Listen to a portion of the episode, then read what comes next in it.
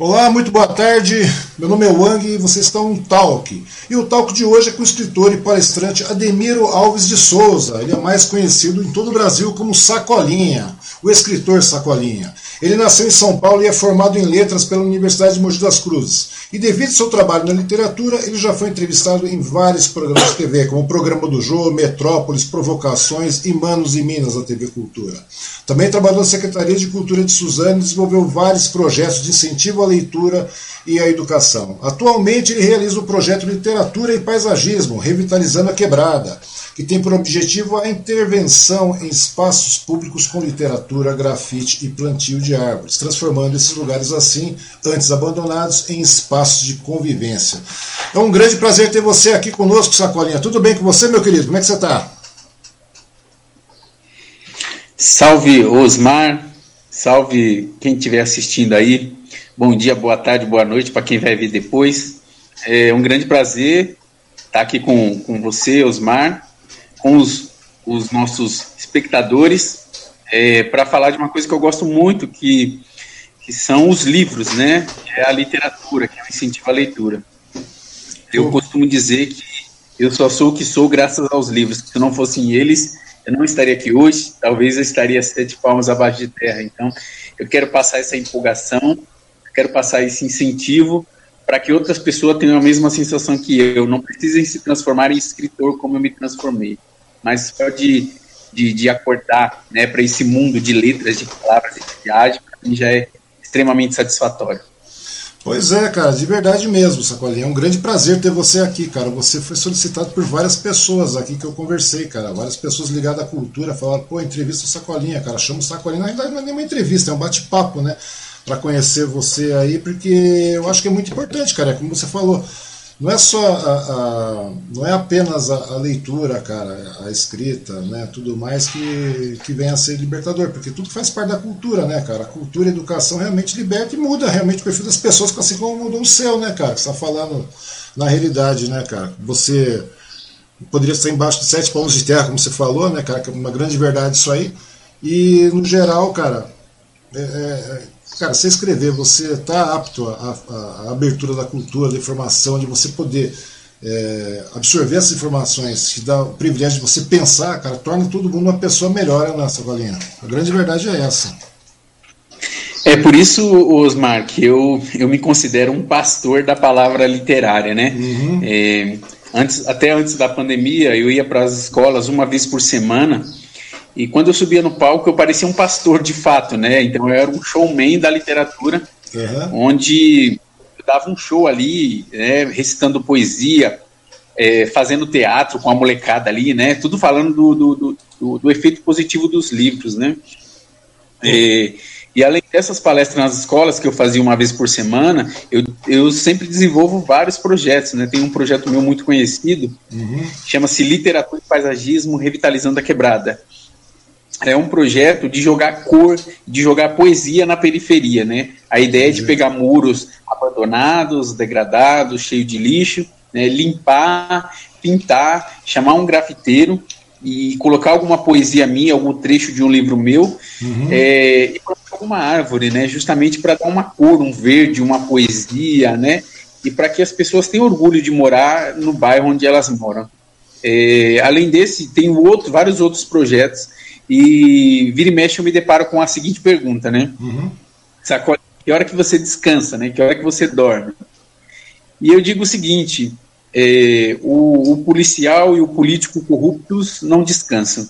O bandido não descansa, o traficante não descansa. Então, por que nós que fazemos o bem vamos descansar, né? Então, da mesma forma que eu quero um mundo melhor para as minhas filhas, eu tenho duas filhas, né, uma de 4 e outra de 11 anos, uhum. eu também quero que outras crianças, né, que outros adolescentes, que outras pessoas, principalmente os de, de periferia, tenham uma vida melhor também, né, e uma vida melhor se faz com poesia, se faz com livro, com literatura, começa daí, eu acredito. Pois é, cara, você tá falando a grande verdade é essa mesmo, cara, que é onde você consegue criar um divisor de água nas pessoas, né, velho? Mas me conta uma coisa, cara, como é que você começou a ter esse interesse pela literatura? Porque tudo tem um começo, né, velho? Que não é à toa que você. Como é que você começou? Você é de São Paulo, certo? E como é que, sim, sim, eu... como é que você chegou a Suzane? Como é que funcionou a sua vida aqui, cara? Eu fui. Eu nasci e fui criado na Zona Leste, Itaquera, né? Num uhum. bairro chamado Cidade Líder, né? Cidade Líder que fica dentro do bairro de, de Itaquera. E, e eu era cobrador de lotação, comecei a trabalhar é, nesse, nesse ramo com uhum. oito anos. É, não não vou mentir dizendo que eu comecei a trabalhar para ajudar minha família, né? Foi uhum. mais para ajudar a mim. Eu, eu gostava de tomar minha tubaína de saquinho, eu gostava de, de comer meu doce, de comprar uma esfirra. Então, é, a minha família, é, financeiramente pobre, né? A gente morava em 11 pessoas, numa casa de quatro cômodos, lá na cidade líder, numa espécie de muquifo e a gente batalhava muito para o arroz e o feijão. Então, assim, a gente não passava fome, mas a gente tinha, tinha é, necessidades, desejos e tudo mais. Então, desde cedo eu comecei a trabalhar para comprar as minhas coisas, né? É, eu queria jogar fliperama, eu tinha meu dinheirinho. Eu queria comprar um doce, comprar uma tubaína, eu tinha meu dinheirinho e tal. É, e aí, quando eu comecei a, a, trabalhar como cobrador de lotação, foi justamente nesse sentido, né? Eu já capinava quintal do vizinho, eu ia fazer jogo do bicho, eu ia para venda para as vizinhas e tudo mais. Então, eu sempre tinha essa necessidade de ter o meu dinheiro, de ter, né? É, o meu próprio conforto, né? Porque não adiantava eu pedir para minha avó, com quem eu fui criado, porque minha avó estava preocupada em comprar o feijão, né? Comprar o arroz e tudo mais. Uhum. Então, eu nasci assim fui criado assim, né, num bairro de periferia, numa família de 11 pessoas. Fui criado com a minha avó e meus tios, porque eu não me dava bem com o meu padrasto. Minha mãe morava com o meu padrasto na Vila Carmosina, também ali na região de Itaquera, né? Uhum. Então eu fui criado nesse ambiente, nesse contexto. Em 1998, nós nos mudamos para Suzano para fugir do aluguel. É, a gente morava, como eu disse, a gente morava de aluguel em Itaquera e a gente já pagava, né? É, em 1996, segundo ano do Plano Real, uhum. a gente já pagava 495 reais de aluguel, né? Era um valor muito alto. Porque, porque era casa maior ali e tal, né? Uhum. E aí teve um meu avô, que trabalhava na empresa Vigor, ele ficou desempregado e com o dinheiro da rescisão de contrato, né, é, dele, a minha avó comprou um terreno aqui no Jardim Revista, no, no município de Suzano, e aí a gente, de 1996 até 98, a gente foi construindo essa casa, né? Sobrava algum dinheiro aqui, pegava dinheiro emprestado ali e ia construindo essa casa. Uhum. A gente bateu a laje no sábado, né? Quando foi segunda-feira, dois dias depois, nós já estávamos nos mudando para essa casa aqui no Jardim Revista. Eu costumo dizer que parece aquele poema do Vinícius de Moraes, né? Hum. Era uma casa muito engraçada, não tinha teto, seja, não tinha nada. Bateu a laje Porque... vocês entraram, velho. Que negócio É, só a gente bateu a laje e, e, e, entrou. E a gente tinha que disputar lugar com os eucalipto, com as toras de eucalipto, né, que seguravam, com as escoras que seguravam a laje, uhum. né? Então nós nos mudamos para essa casa sem porta, sem janela, né? Sem contrapiso, sem reboco, mas foi a única forma que a gente encontrou de fugir do aluguel. Entendi. É, isso é 1998. E aqui em Suzano, a gente não achou emprego. E nem catar latinha a gente achou, porque já tinha várias outras pessoas na nossa frente pegando latinha. Uhum. Então eu continuei trabalhando como cobrador de lotação lá em Itaquera. Só que com uma com uma diferença, né? Quando eu morava em Itaquera, eu morava na mesma rua que o Pirueiro. Entendi. Então eu às 4 horas da manhã, tomava banho, tomava café e ficava assistindo o finado Telecurso 2000, né? E quando eram 5 quando eram cinco da manhã, eu escutava uma buzina. Eu saía de casa, entrava na perua e a gente ia trabalhar.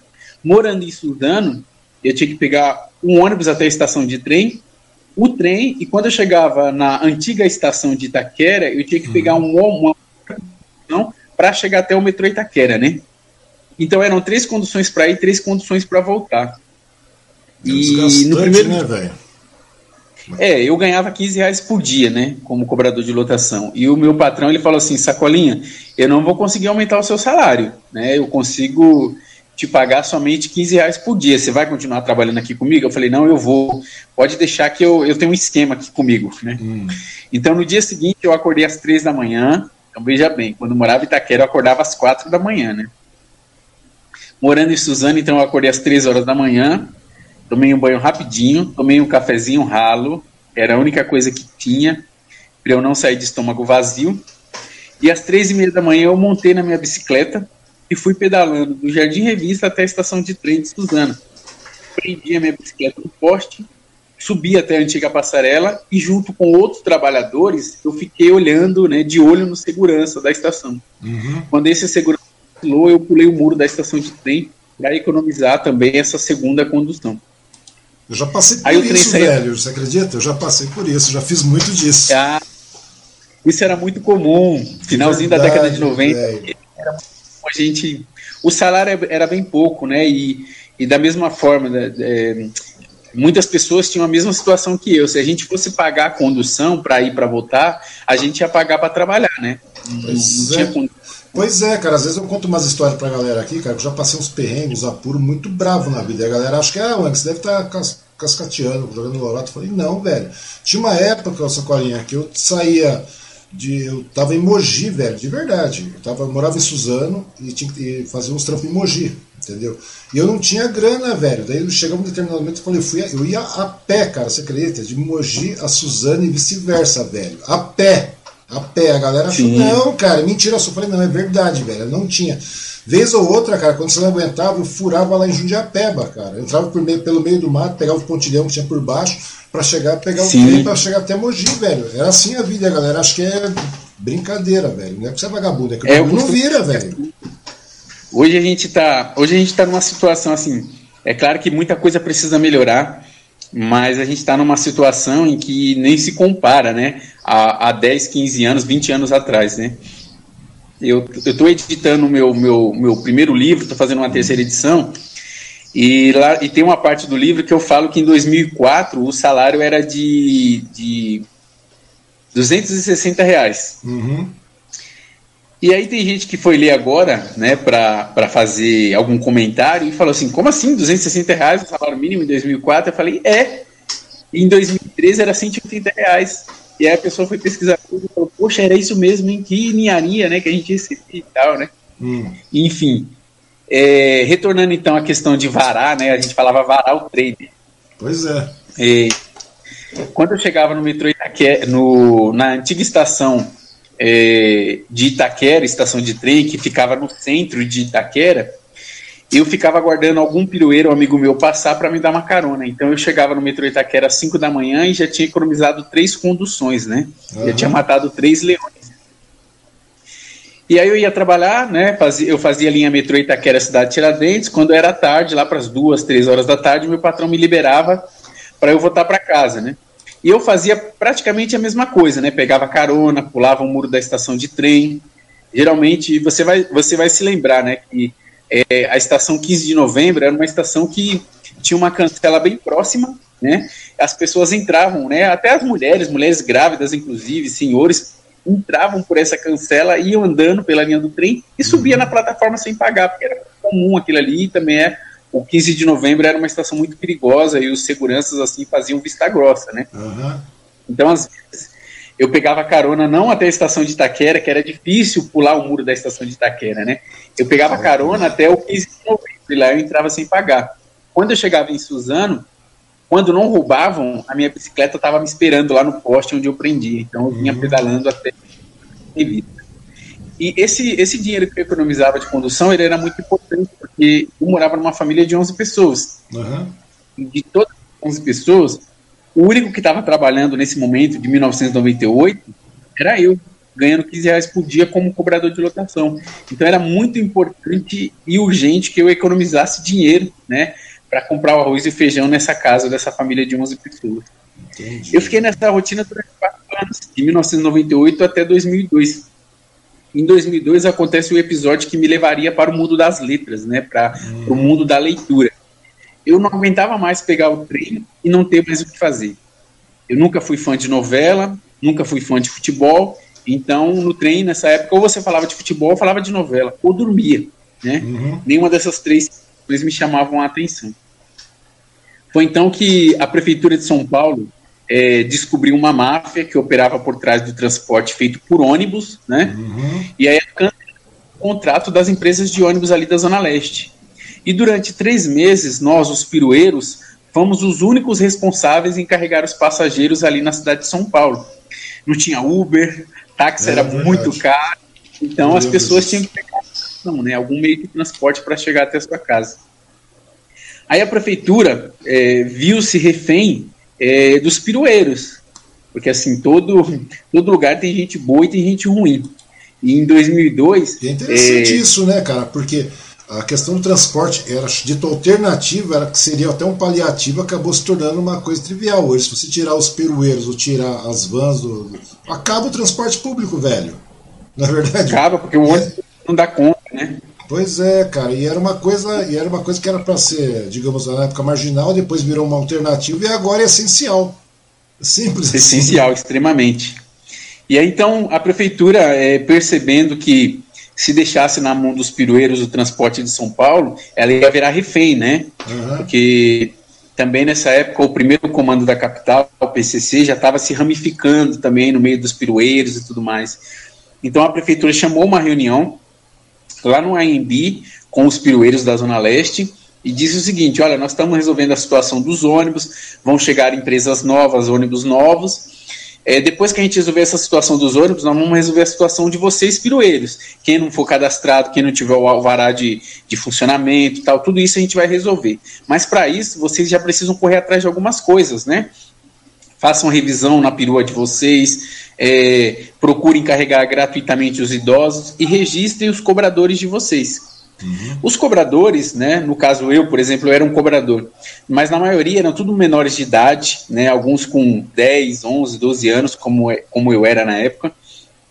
É, a gente não tinha registro nenhum, né, muitos iam trabalhar de qualquer jeito, de bermuda, brinquinho, tatuagem à mostra e tudo mais. Uhum.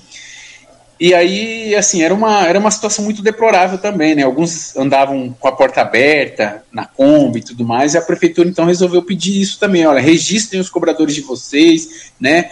Façam com que eles andem da forma que tem que andar, como um funcionário mesmo, como um cobrador, né? Uhum. Então meu patrão veio até mim e falou assim, Sacolinha, eu preciso te registrar, me traz a sua carteira de trabalho. Eu não tinha esse documento, Aí no, no dia que, eh, que ele falou isso para mim, ele também disse: olha, tira aqui no Poupa Tempo de Itaquera. É só você trazer seu documento, seu RG, e aí você dá entrada aí. Falei, beleza. No dia seguinte, fui trabalhar normalmente, com a intenção de depois do expediente eu tirar minha carteira de trabalho. Uhum. Só que normalmente mudou por conta de uma situação quando eu fui sair de casa de manhã.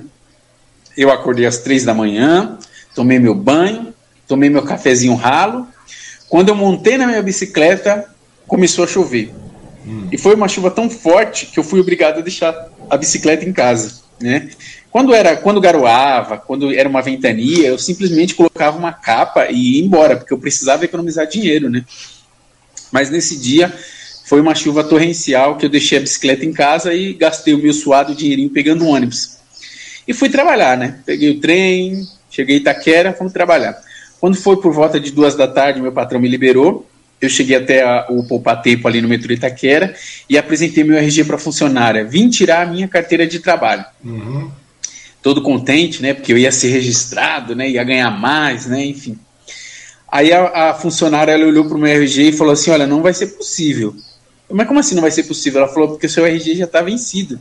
Dá uma olhada na foto aí, é uma foto de criança. Você precisa tirar uma nova foto, precisa renovar, fazer um novo RG, né? E aí eu mostrei a minha preocupação para ela. Eu falei, poxa, eu precisava tanto tirar essa carteira de trabalho hoje, porque meu patrão vai me registrar, blá blá blá blá blá blá. Ela vendo a minha preocupação, pegou meu RG, olhou para um lado, olhou um, um lado do RG, olhou para o outro, falou assim, ó, espera um pouquinho. Foi até uma sala, depois voltou e disse: eu vou, eu vou dar entrada na sua carteira de trabalho e você já sai com ela hoje. Mas o seu RG vai ficar retido para a gente fazer uma segunda via, tudo bem? Eu falei, ah, tudo bem. O que me interessava naquele momento era a carteira de trabalho, né? Era o documento que ia ser registrado. E eu nem me toquei que eu precisava do RG como uma, um documento, né? Como uma identificação. E que se eu fosse abordado pela, pela polícia, eu seria levado para a delegacia, porque era o que acontecia com os meus amigos quando estavam sem o RG. Beleza, dali a duas horas eu peguei a minha carteira de trabalho, todo empolgado, e em 2002 já existia a estação de trem lá no metrô Itaquera. Uhum. Então saí do poupa tempo e entrei na estação. Aí assim que o trem encostou, eu entrei e, e me bateu um, um, uma agonia, um desespero para fazer alguma coisa para passar o tempo, porque eu não aguentava mais pegar o trem e não ter o que fazer. Foi aí que eu lembrei da minha carteira de trabalho que estava na mochila. E pensei, eu vou ler, pelo menos eu passo o tempo, né, até Suzano, e fico sabendo quais serão os meus direitos agora como um, um, um empregado registrado uhum. em carteira. Comecei a ler, e me empolguei na leitura, e fui lendo, fui lendo, fui lendo, daqui a pouco eu pensei, deixa eu ver qual estação de trem que eu estou. Osmar, o trem já estava estacionando na estação de Suzano. E eu fiquei empolgado assim, caramba, esse negócio de ler é muito louco porque eu me teletransportei, né, do, do metrô Itaquera para Suzano. Nossa, leia da hora, porque passa o tempo. Só que eu estava enganado. Dali a 15 minutos eu iria passar por uma situação que ia me mostrar que a leitura é muito mais do que um passatempo. Eu saí do trem e fui procurar minha bicicleta que eu deixava presa no poste. Uhum. E ela não estava. Aí por um momento eu achei que eu tinha sido roubado novamente, né? Porque era assim, quando não roubavam minha bicicleta, colocavam um palito de dente no cadeado, quebravam para não conseguir colocar Tirar, chave. Tá. É, um Deus nos acuda, né? Só que aí eu lembrei, né? Naquele momento ali, eu lembrei que quando eu fui trabalhar de manhã, estava chovendo. Então eu tive que deixar minha bicicleta em casa. Falei, opa, menos mal, né? Mas também lembrei que na noite anterior a minha avó havia pedido para eu levar um açúcar para casa. Ela falou: meu filho, amanhã você traz um açúcar, senão não vai ter nem como eu fazer o cafezinho que você toma de manhã, né? Pensei, bom, eu vou na caminhada até o Jardim Revista, economizo dois reais e com esse dinheiro eu compro o, o açúcar sem mexer no restante do meu pagamento de hoje. Uhum. Ok, fui. É, eu não sei se você conhece aqui a, a, a, região aqui do Rio Abaixo, do Jardim conheço, Revista. Conheço, conheço. Então, conheço. a gente chegar até o Morava no Boa Vista, dei muito do Boa Vista até o centro também a pé, pode ficar tranquilo, conheço, cara, ah, então, muito. Você conhece então a ponte do Rio Tietê, né? Conheço, cara. Conheço todas essas então, quebradas. Quando eu, tava, quando eu tava passando em cima dessa ponte, eu fui abordado por uma viatura né, da uhum. Polícia Militar. Eu olhei para um lado, olhei para o outro, assim, tipo, não tinha mais ninguém. A viatura parando ali, os policiais descendo, eu pensei, é comigo, né? E aí me bateu o desespero. Por quê? Eu tava sem meu RG, né? E aí eu pensei, poxa, vai acontecer igual acontece com os meus amigos, né? Meus amigos são levados, né? Tem que ir para a delegacia dar explicação. Muitos são levados para passear, mas não voltam, ou quando voltam, voltam mancando. E 2002 era uma época que a gente não tinha celular, não tinha câmeras espalhadas pelas casas, né, para pegar abuso de autoridade. E eu ali com medo pensando, agora vai ser minha vez, porque eu tô sem meu RG, né? Só que quando o policial que estava apontando a arma para mim falou mão para a cabeça, Aí veio o outro e disse documento. Hum. Quando ele falou documento, aconteceu aquilo que salva a, minhas vida, a minha vida todos os dias. É, eu chamo de estalos. Quem lê tem estalos, né? É igual aquela lâmpada do desenho animado, que quando ele tem é, ideia, aparece uma lâmpada. É, só aparece uns insights do nada, assim, né, velho? Isso, isso. Quem lê raciocina muito rápido, velho. Essa, esse, esse estalo, né? Essa situação problema, ela acontece na vida de todo mundo que, que lê, né? Quando você lê assim, você fala assim, poxa vida, aí vem um problema, e agora, o que, que eu vou fazer? Você acha que não vai conseguir resolver, mas ali do nada vem uma ideia, né? Quem lê tem essas ideias. Pois é. E esse estalo, ele veio dizendo para mim, olha, a carteira de trabalho, né? Você esqueceu? Aí eu lembrei que quando eu estava lendo a carteira de trabalho entre as estações de trem, havia um artigo na carteira de trabalho que dizia: Este é um documento, e como documento substitui o RG em qualquer situação. Uhum. Eu falei: é agora, né? Aí peguei na mochila e saquei pro policial a carteira de trabalho. Ele sacou a arma, eu saquei né, a carteira de trabalho.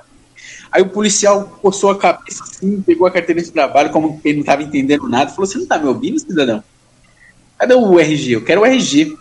Aí eu expliquei uhum. para ele o que, que é tecido, né? Mostrei o protocolo do Poupa Tempo e disse mais, falei, mas a carteira de trabalho ela é um documento, está escrito um aí, né? Serve então. Nesse momento eu parei e lembrei que não era assim que eu tinha que falar com o policial. Hum. Porque os meus amigos, quando eram abordados pela polícia, eles levantavam né, do local onde eles estavam sentados na rua, botavam a mão para trás, abaixavam a cabeça, diziam, não senhor, sim senhor, não sei senhor, é senhor, não senhor eu estava com as mãos soltas, cabeça erguida e falando com o policial de igual para igual, né? E eu percebi que o que estava me dando aquele poder naquele momento para falar assim, porque não é errado você falar assim com o policial, era o poder da leitura, né? O poder da informação. E aí o policial olhou, olhou a foto, olhou para mim, fez uma piada, porque a carteira de trabalho não tinha registro, estava branquinha, né? Uhum. Falou assim: tem a carteira de trabalho aqui, né? Vagabundo, não tem registro em carteira. Aí foi até o rádio da viatura, hum. consultou a ficha, viu que eu não devia nada e me liberou. Eu fui subindo aqui para o Jardim Revista, onde eu moro até hoje, e pensando: caramba, esse negócio de ler é da hora.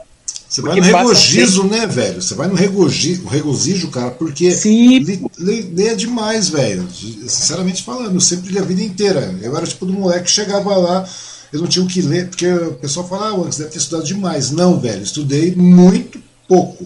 Muito pouco mesmo. Comparando com o mundo, estudei muito pouco. Cara, mas eu era tipo do moleque que chegava era tudo, cara. Eu, andava de bula de remédio, dando bula de remédio, velho. Era uma coisa de louco. Pegava revista, jornal, qualquer coisa, ia lendo, cara. E, ler é muito legal. Daí você vai lendo gibi, eu gosto muito de gibi. Cara, e você fica muito rápido no raciocínio, cara. E você tem uma, uma autoestima, cara, que cresce, de verdade, cara. E é muito legal. Você pode olhar pro peão e falar assim: não, mano, não importa se você é um sabe, diferente do seu título, você olha para qual título você, você é um policial, você é um advogado, você é um médico, você, acho que pô, pô não, você tendo consciência dos seus, sabe, cara, você tendo, tendo ciência dos fatos, você sendo um cara, digamos, é, é, você passa a ter uma certa cultura, cara, e, e é legal, cara, é a cultura, é, passa, passa a ter um poder, velho, que é uma coisa incrível, que na realidade não é um poder que te faz melhor que os outros, mas te faz, é, digamos aí, num e nível. aberta, né? Pois é, cara, você está aberto a qualquer tipo de discussão e funciona de uma forma tranquila. Daí você subiu lá, foi andando por revista na sola, andando a pé, chegando lá, tudo aquele regozijo aí, né, cara? Você, pô, os caras baixavam sim, a cabeça sim. como se já fossem condenados, mano. Você já estava de frente, olhando, olhando no olho do, do, policial e falando. E na realidade você tem toda a razão, cara. O documento tá escrito ali, mano. Tá escrito, sim, você vai chegar e mostrar isso. E aí, como é que foi a chegada durante essa caminhada? É, a, eu costumo dizer, você está falando aí tal do, do, da questão da, da cabeça e tal, independente de quem você é, eu costumo dizer para a molecada que a nossa cabeça ela é como um, um, um, terreno baldio cheio de mato, né? Uhum. Aí às vezes você para limpar para capinar, esse alguém pega um facão e vai pra, abrindo picadas ali, abrindo um caminho no meio do mato, e quando a gente vai lendo, o livro é como se fosse esse facão, ele vai abrindo esse terreno baldio, né? Ele vai cortando os matos ali e nossa mente vai ficando livre, né, para adquirir cada vez mais conhecimento. E que foi o que aconteceu comigo nesse dia, né? Eu fui subindo aqui para o Jardim Revista, vindo para casa, até esqueci de comprar o açúcar que a minha avó havia pedido, uhum. porque eu fui falar com o meu que morava com a gente, e ele na época ele estava estudando para ser padre, né, em 2002. Hoje ele é padre, mas uhum. ele estava estudando para ser padre e ele era o único em casa que, que, que, que dormia num cômodo só, só para ele, que a minha avó paparicava muito ele, né? Ah, o padre, né? Vai ser padre e tudo mais. Uhum. Então ele era o único que tinha um, que dormia num quarto sozinho com uma cama de casal. Debaixo da cama de casal, ele tinha uma caixa de livros, né? Da, da coleção Vagalume. Uhum. E aí foi quando foi quando eu cheguei em casa e contei para ele o que, que havia acontecido e que ler era da hora e que eu não queria mais parar de ler me empresta um livro tio, e fui baixando, né, debaixo da cama dele para pegar um livro. E aí, nisso que eu fui baixando, eu senti o meu corpo voltando, né? Porque ele me puxou pela camiseta e falou assim: Não, você não vai pegar meus livros para ler, não. Essa história aí, você vai esquecer depois, né? Então, deixa meus livros aí, senão você vai fazer orelha, vai sujar, né? Quando eu sair de casa para entrar no seminário católico, eu vou doar esses livros para a biblioteca. Aí, na pensando, né? O que, que eu vou fazer para conseguir livro para ler, né? E foi quando passou um vulto por mim, né? Mas quando a gente está pensando, a gente está olhando para dentro, né? Eu olhando ali para o meu pensamento, né? Passou um vulto e eu nem me toquei. E aí a, a, a, leitura, né? Nesse dia, mais uma vez, veio e deu um estalo, né? Esse estalo disse o seguinte, ó. Seu tio foi tomar banho, né? Aquele vulto foi meu tio que passou por mim, né? Uhum. Foi tomar banho, a porta do quarto dele aberta e os livros debaixo da cama dando sopa, né? E eu pensei, por que não? Né? Eu vou lá, pego um livro emprestado, leio, devolvo e ele nem vai descobrir. Fiz isso, peguei e coloquei na mochila. No dia seguinte, assim que eu embarquei no trem, eu tirei o livro da mochila e fui lendo. Depois voltei, né, do trabalho, voltei lendo e terminei de ler o livro. Só que com um detalhe.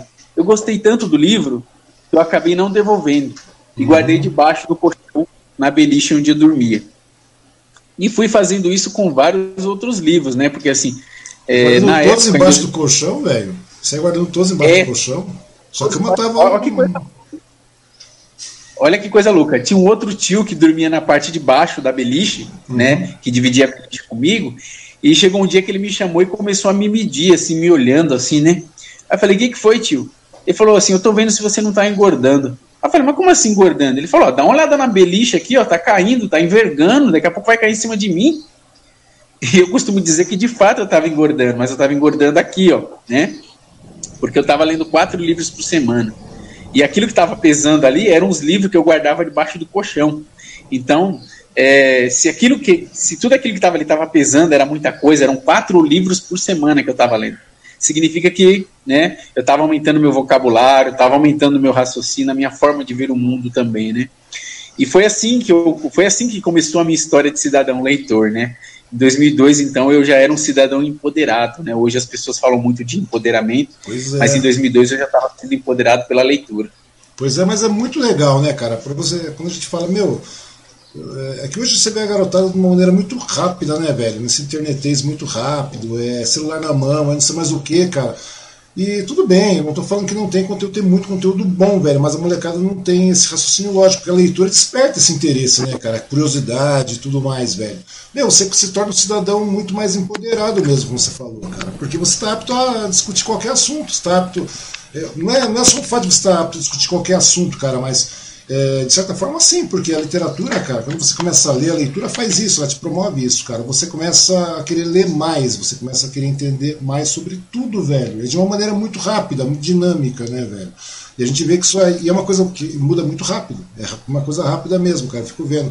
É, você vê, meu, de um, uma mísera carteira de trabalho, mas estava lendo lá tudo mais que tinha direito, que você tinha direito, que não tinha direito, que o trabalhador tem ou não tem. Daqui a pouco você já tem os argumentos, desses argumentos você já parte para uma. Pô, gostei, é legal, vou ler. Legal, você começa a ler, a partir do momento que você começa a ler, é um livro, dois livros, três livros, quatro livros por semana, que você está lendo aí 16, 20 livros num mês, velho. É ou não é? Um volume gigantesco. É. Cara, como você cresceu em tão pouco tempo, mano? Você, ou seja, você cresceu, que eu digo, né? Como? Eu tô falando, tô realmente afirmando, você cresceu muito, né, velho? E daí? Sim, daí, sim. daí, daí, daí chegou um determinado limite que você falou, não, meu, eu tenho que começar a investir mais em leitura, porque só o vagalume não dá. Se você fica naquela ansiedade, porque é um negócio que não te sacia, você quer, você quer ler mais. E aí, como é que ficou o negócio para você? Eu teve uma vez, teve uma vez na minha, na minha, nessa minha carreira de incentivador da leitura, que eu costumo dizer que eu sou professor, sou escritor e também sou incentivador da leitura, né? É. Eu, eu teve um momento que eu fui incentivar a minha mãe a ler, né? A minha mãe, meu irmão e minha irmã. E eu tive muito sucesso com a minha mãe. Uhum. Só que no início eu estava lendo muito aqueles livros é, das bancas de jornais, né? Júlias, Bianca, Sabrinas e tal, né? Uhum. E eu falava, minha mãe, né? falava muito não, isso não é isso não é literatura, não, deixa isso de lado, vamos ler Jorge Amado, vamos ler isso, vamos ler aquilo e tal. Só que aí chegou um momento que eu tive um estalo que me disse o seguinte: falou, meu, você não estava querendo incentivar sua mãe a ler? Então pronto, ela está lendo, né? Não importa o que ela está lendo, daqui a pouco o que ela está lendo vai dizer para ela: ó, eu não sou mais suficiente, agora você vai ler outras coisas, né? E foi o que aconteceu comigo no começo da minha, da minha carreira de leitor. Eu estava lendo Coleção Vagalume, que era o que tinha no momento, é, depois o meu cérebro não estava mais feliz, era é como se eu fosse um usuário de droga, né? Mas uma droga boa, né? Eu estava querendo mais, sabe? Eu não queria é, mais. Não, você não se sacia mais, velho. Então você quer mais, você quer ler mais. Sim. E aí foi quando eu comecei a ler um tipo de literatura que é chamado hoje de literatura marginal, né? Uhum. Literatura periférica. Aí eu comecei a ler Cidade de Deus, do Paulo Lins, comecei a ler Diário do Detento, do Josenir, que depois virou uma música do, do Racionais MCs. E fui lendo esse tipo de literatura, li Adelaide Carraro, é, depois passei ali Jorge Amado, aí depois passei ali é, Clarice Lispector, Guimarães Rosa, enfim, eu fui só subindo os degraus, né? Fui só, uhum. né? E quando chegou em 2003, é, só ler não estava sendo o suficiente, porque eu estava lendo muito, mas eu não com quem conversar, sabe, Osmar? Eu sei, eu saía para conversar. É, chega um determinado momento que você produz tanto, cara, você tem que, você tem que expelir isso aí, cara. Você tem que. É, sim, sim, é sim. muito complicado, cara. Você só absorve, absorve. Porque o interessante de quem lê, cara, de quem lê, é que chega um determinado momento que você é, você tem que expelir isso aí, cara. Você, tem, você, começa, tudo bem, você leu, maturou, você começou a criar estrutura, estrutura interna, daqui a pouco você tem que começar a expelir isso aí, velho, porque, querendo ou não, é, é natural essa, essa, essa, essa transferência de conhecimento. É uma coisa lógica, porque você não absorve o conhecimento apenas para você, cara. E quem lê sabe disso. A grande verdade é essa: quem lê tem a necessidade pura de, de, de expelir isso aí e faz essa transferência de conhecimento, cara. Compartilhar essa esse conhecimento todo, porque é aquilo que você falou, começou, pô, vamos fazer minha mãe ler, vamos fazer minha irmã ler, só que chega um determinado momento, não é só ler, velho. Tudo bem, cara, tá lendo, mas não é só ler, mas é o que ler também, né, cara? Pra você ter o mesmo. Pra que é. todos tenham a mesma experiência. É como se você fosse um aliciador, essa é a grande verdade, velho. Não é? A gente se torna sim, meio sim. aliciador, mano. A grande verdade é essa, é, velho. Gente a gente é um, é um pouco subversivo, né? Eu pois falei é. viciado, viciado, a gente quer, quer mais, e aquele ali não tá dando mais, não, é, não dá mais conta, a gente vai. Aí você falou de aliciar e tudo mais, é isso mesmo. Mas é né? verdade, velho. É um subversivo bem, do bem, né? Pois é, cara. você vai aliciando, cara. Você quer aliciar mais pessoas, porque você quer, você quer que todos tenham a mesma experiência, cara. É uma coisa de louco isso aí. É verdade mesmo. Você incentiva a galera a ler, ler, ler. Pô, pegava mundo, pô, lê, vamos dar uma lida, lê mais aí, meu, se informa, lê pauta, velho. Você passa um raciocínio lógico, cara. É diferente. Você é, chega uma hora, é porque chega uma hora, cara, que você não tem mais com quem você conversar se você ficar nesse pique. Então você quer expelir isso aí. É. E, e, é uma coisa interessante, cara, porque você não muda, apesar do, do, seu entorno acabar mudando, cara. Vem outras pessoas, etc. Você a vida vai te levando para isso, né, velho?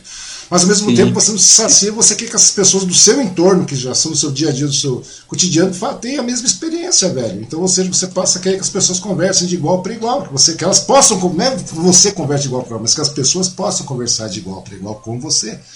É muito. É você, você comentou coisa de, de, de, de louco e tudo mais. É, eu acredito que quem lê, quem lê, lê, lê, lê e não conversa com ninguém, a pessoa fica louca mesmo, porque assim, é. você quer conversar tem conversar, você começa a conversar sozinho, falar dos personagens e tal. E a minha, a minha avó falava bastante isso, menino, você vai ficar louco e tal. E aí a gente é egoísta, porque a gente é ser humano. Às vezes a gente está incentivando as outras pessoas a ler, não é só para o bem delas, mas é para o nosso bem, porque a gente quer ter alguém para conversar também, também né? Também, cara, também. Também, e não é só isso, cara. Eu acho, eu acho que a gente ainda continua mesmo, mesmo meio que, que viciado nessa história toda mesmo. Porque a partir do momento que você conversa com alguém, cara, você está aberto a, a terceiras opiniões, cara. Então você tem, você passa a ser questionado, velho. E, e a leitura faz isso, cara. A leitura te dá esse dom, te, te dá o dom do questionamento, de você questionar. E o leitor, e você que. E, e o leitor quer ser questionado, cara. O cara que está tá, meu, tá conversando, ele tá apto a ser questionado, ele quer ser questionado, porque é a única maneira, cara. É uma coisa meio viciante mesmo. A grande verdade é essa, cara. Só que uma coisa boa, né? Sejamos lógicos, é uma coisa uhum. muito boa. E é muito legal. E você tem pessoas para conversar, que é uma coisa legal. E não é, é como eu te falei, não é você conversando acima, você não está sobrepujando ninguém, nada disso, mas você quer que as pessoas também tenham a mesma experiência que você, entendeu? Que e você quer até pessoas que conversem de igual para igual com você, cara, no plano, no plano geral, não é desmerecendo nada. Porque você quer aliciar essas pessoas, vamos voltar a usar a palavra de novo, você quer, você quer aliciar essas pessoas para que elas cresçam, cara. E você sabe que o caminho claro. mesmo, o agradecimento, a evolução vem daí, velho. Você já, já tá, você está sentindo isso na pele.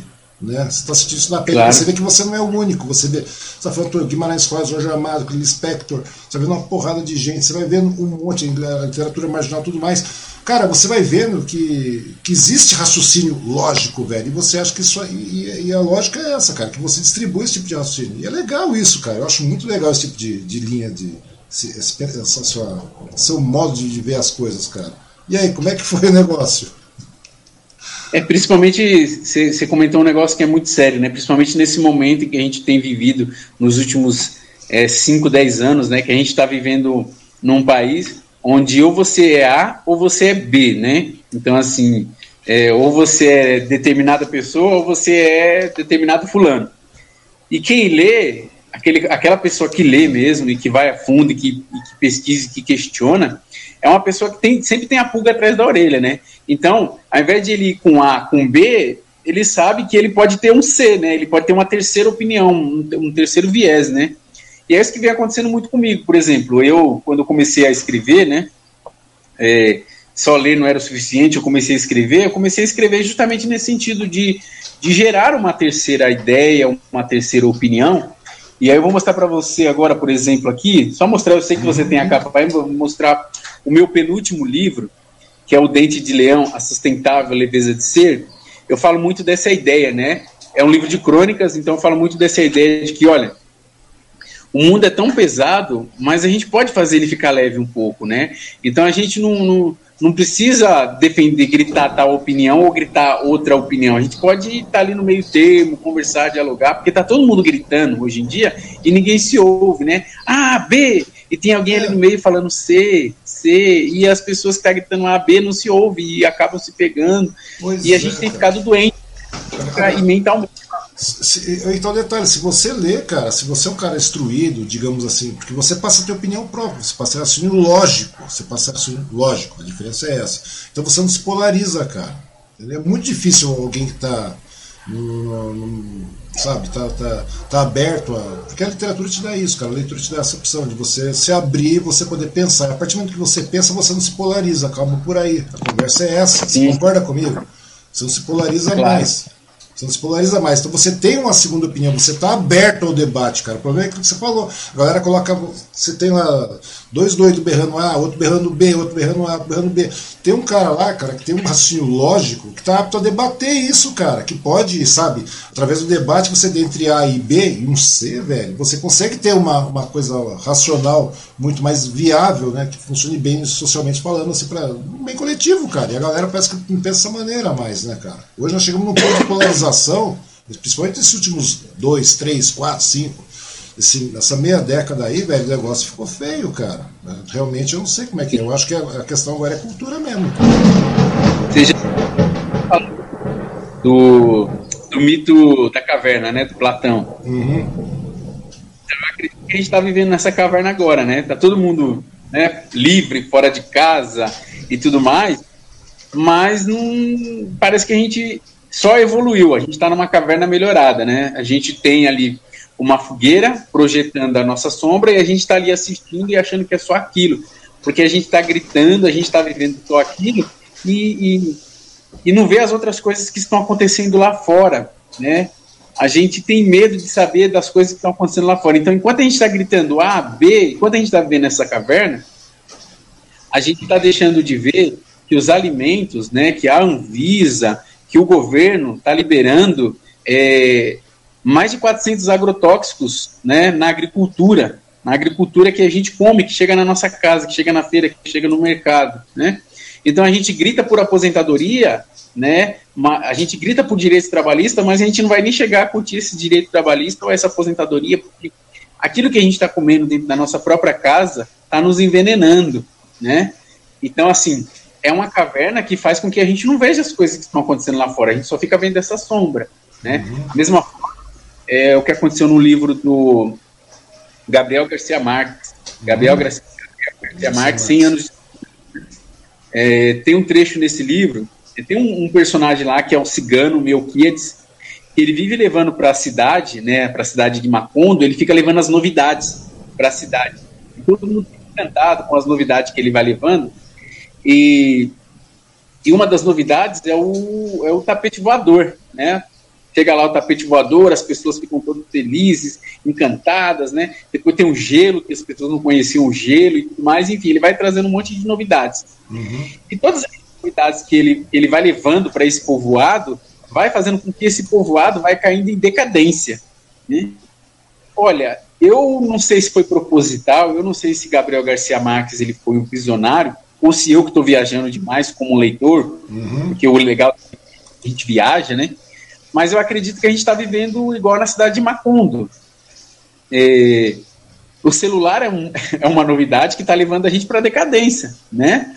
É, as pessoas não têm mais visão, as pessoas não enxergam mais com, com os olhos de enxergar, como dizia Saramago, como dizia o pequeno, o pequeno príncipe, né? Hoje em dia a gente só tem olhos para o celular. As Hoje em dia a gente as não pessoas, enxergam, as pessoas enxergam, mas não veem, cara. A grande verdade é essa. Sim, sim, pô. A gente está vivendo um momento aqui agora. Você vê, mas não enxerga, né? É, ao invés de eu curtir esse momento aqui, pô, eu quero curtir, eu quero ter essa sensação desse momento, o que, que eu faço? Eu pego o celular, vou filmar e vou postar, esperando curtidas. E essas curtidas serão as sensações que ele iria curtir naquele momento que se ele estivesse admirando aquela cena, aquela situação. É, aí você pega, por exemplo, grandes empresas como, como a Amazon, como a Apple, como, né, uhum. que são donos dos nossos olhos e dos nossos dedos e do nosso cartão de crédito, porque a gente está ali, né, tweetando, teclando, daqui a pouco você uma mensagem, compre isso, compre aquilo, a gente está comprando e tudo mais, e a gente não enxerga mais. A gente tem ficado doente, a gente tem, tem, tem morrido ao volante porque estava no celular, tem caído nos buracos, nos bueiros, olhando para o celular, e o celular, então, não deixa de ser um, uma novidade, né, um tapete voador, um gelo que alguém, um, algum Melquiades trouxe para a nossa cidade de Macondo, para a nossa caverna, né, infelizmente. A grande verdade é essa mesmo, cara. Então, e nessa você vê a degradação acontecendo, né? A gente vê, a gente percebe isso, né? A degradação acontece a olhos vistos e as pessoas parece que estão inerentes a tudo isso, né? Nada acontece. Parece que o mundo pode desabar e eles se fecham num determinado mundo. E o pior de tudo, cara, que é você passa a ser manipulado, literalmente, né, cara? Você passa a ser manipulado, tanto que você não. E ele, você vê como é diferente, né? Ah, mas eu estou lendo. Não, você não está lendo, cara. Ah, estou no celular, eu estou lendo. Não, você não está lendo, não, velho. Porque a partir do momento que você realmente começar a ler e dar oportunidade para absorver informação real, velho, você não se deixa manipular.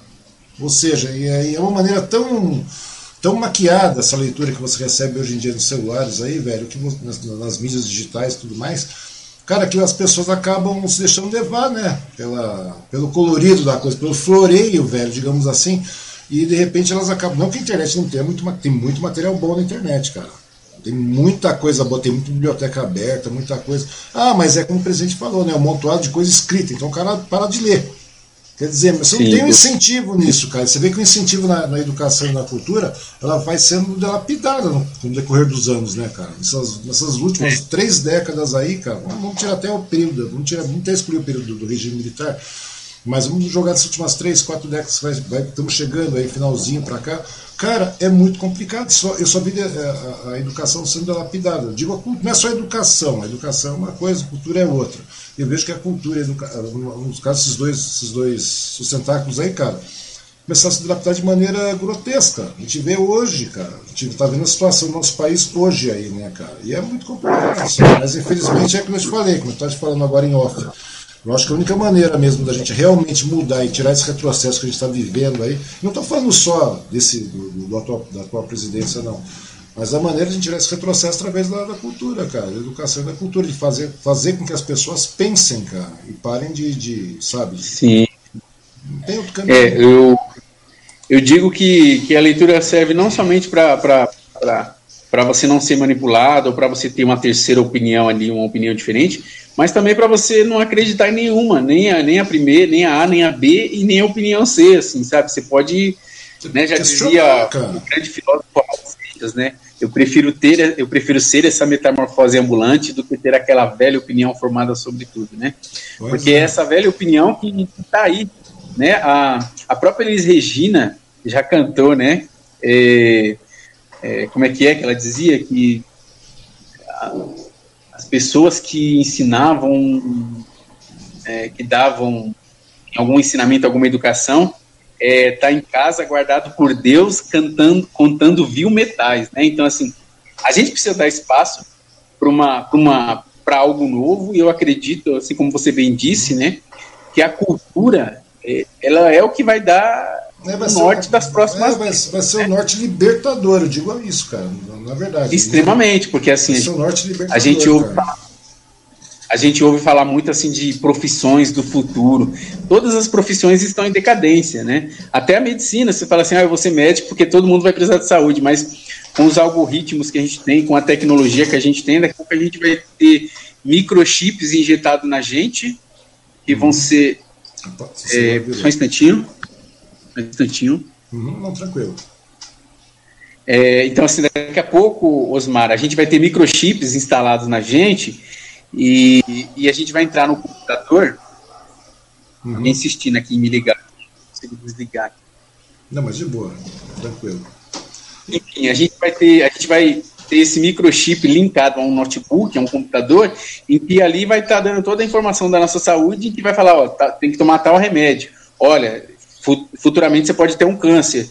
Come isso, deixa de comer aquilo e tudo mais. Então, até né, a medicina está em, em decadência, mas tem algo que não ficar em decadência, que inclusive eu falo para as minhas filhas, eu falo assim, ó, vocês têm que estudar arte, vocês têm que procurar trabalhar com algum tipo de, de, de arte, porque assim, é uma, é, é uma profissão, infelizmente tem muita gente que não vê como profissão a arte, mas é uma profissão do futuro, né? Porque não vai ter microchip, não vai ter tecnologia que vai causar as mesmas sensações que a arte causa com a gente, seja através do filme, seja através de um quadro, seja através de um livro, né? Ou seja através de uma fotografia. Então, a arte, eu acredito que é a maior profissão do futuro. A cultura é o que vai continuar salvando o mundo. Porque a, a arte, a cultura salva as pessoas. Eu só estou aqui falando com você por conta da literatura. Se não fosse a literatura na vida, eu não estaria aqui falando com você, né? Pois é, cara. Então, é, como eu te falei, eu acho que o único norte mesmo que nós temos aí, cara, é a cultura, né? E a cultura vem um, um, grande. Como é que se diz, cara? Um grande caminho para você chegar à cultura através da arte. Não tem outra, não tem outra maneira de, de você começar a desenvolver raciocínio lógico.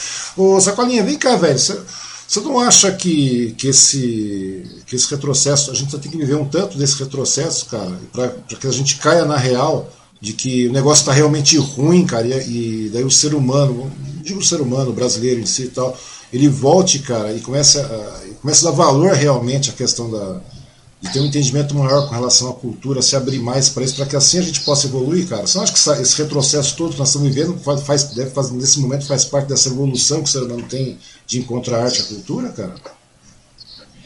É, é, um, é uma situação extremamente complicada, né? Porque é, como eu disse do celular, que é essa novidade né, do nosso século, é, que, o, que, é que um, algum cigano Melquiades trouxe uhum. para a gente, é, essa novidade também ela está acabando com a gente de uma certa maneira que assim a ciência que sempre foi algo verdadeiro que sempre salvou o mundo ela está perdendo para o celular agora com as fake news né eu lembro que a televisão era o grande problema do final do, do século passado, né? Eu estava numa palestra numa escola bem, bem no começo da minha carreira, em 2003, uhum.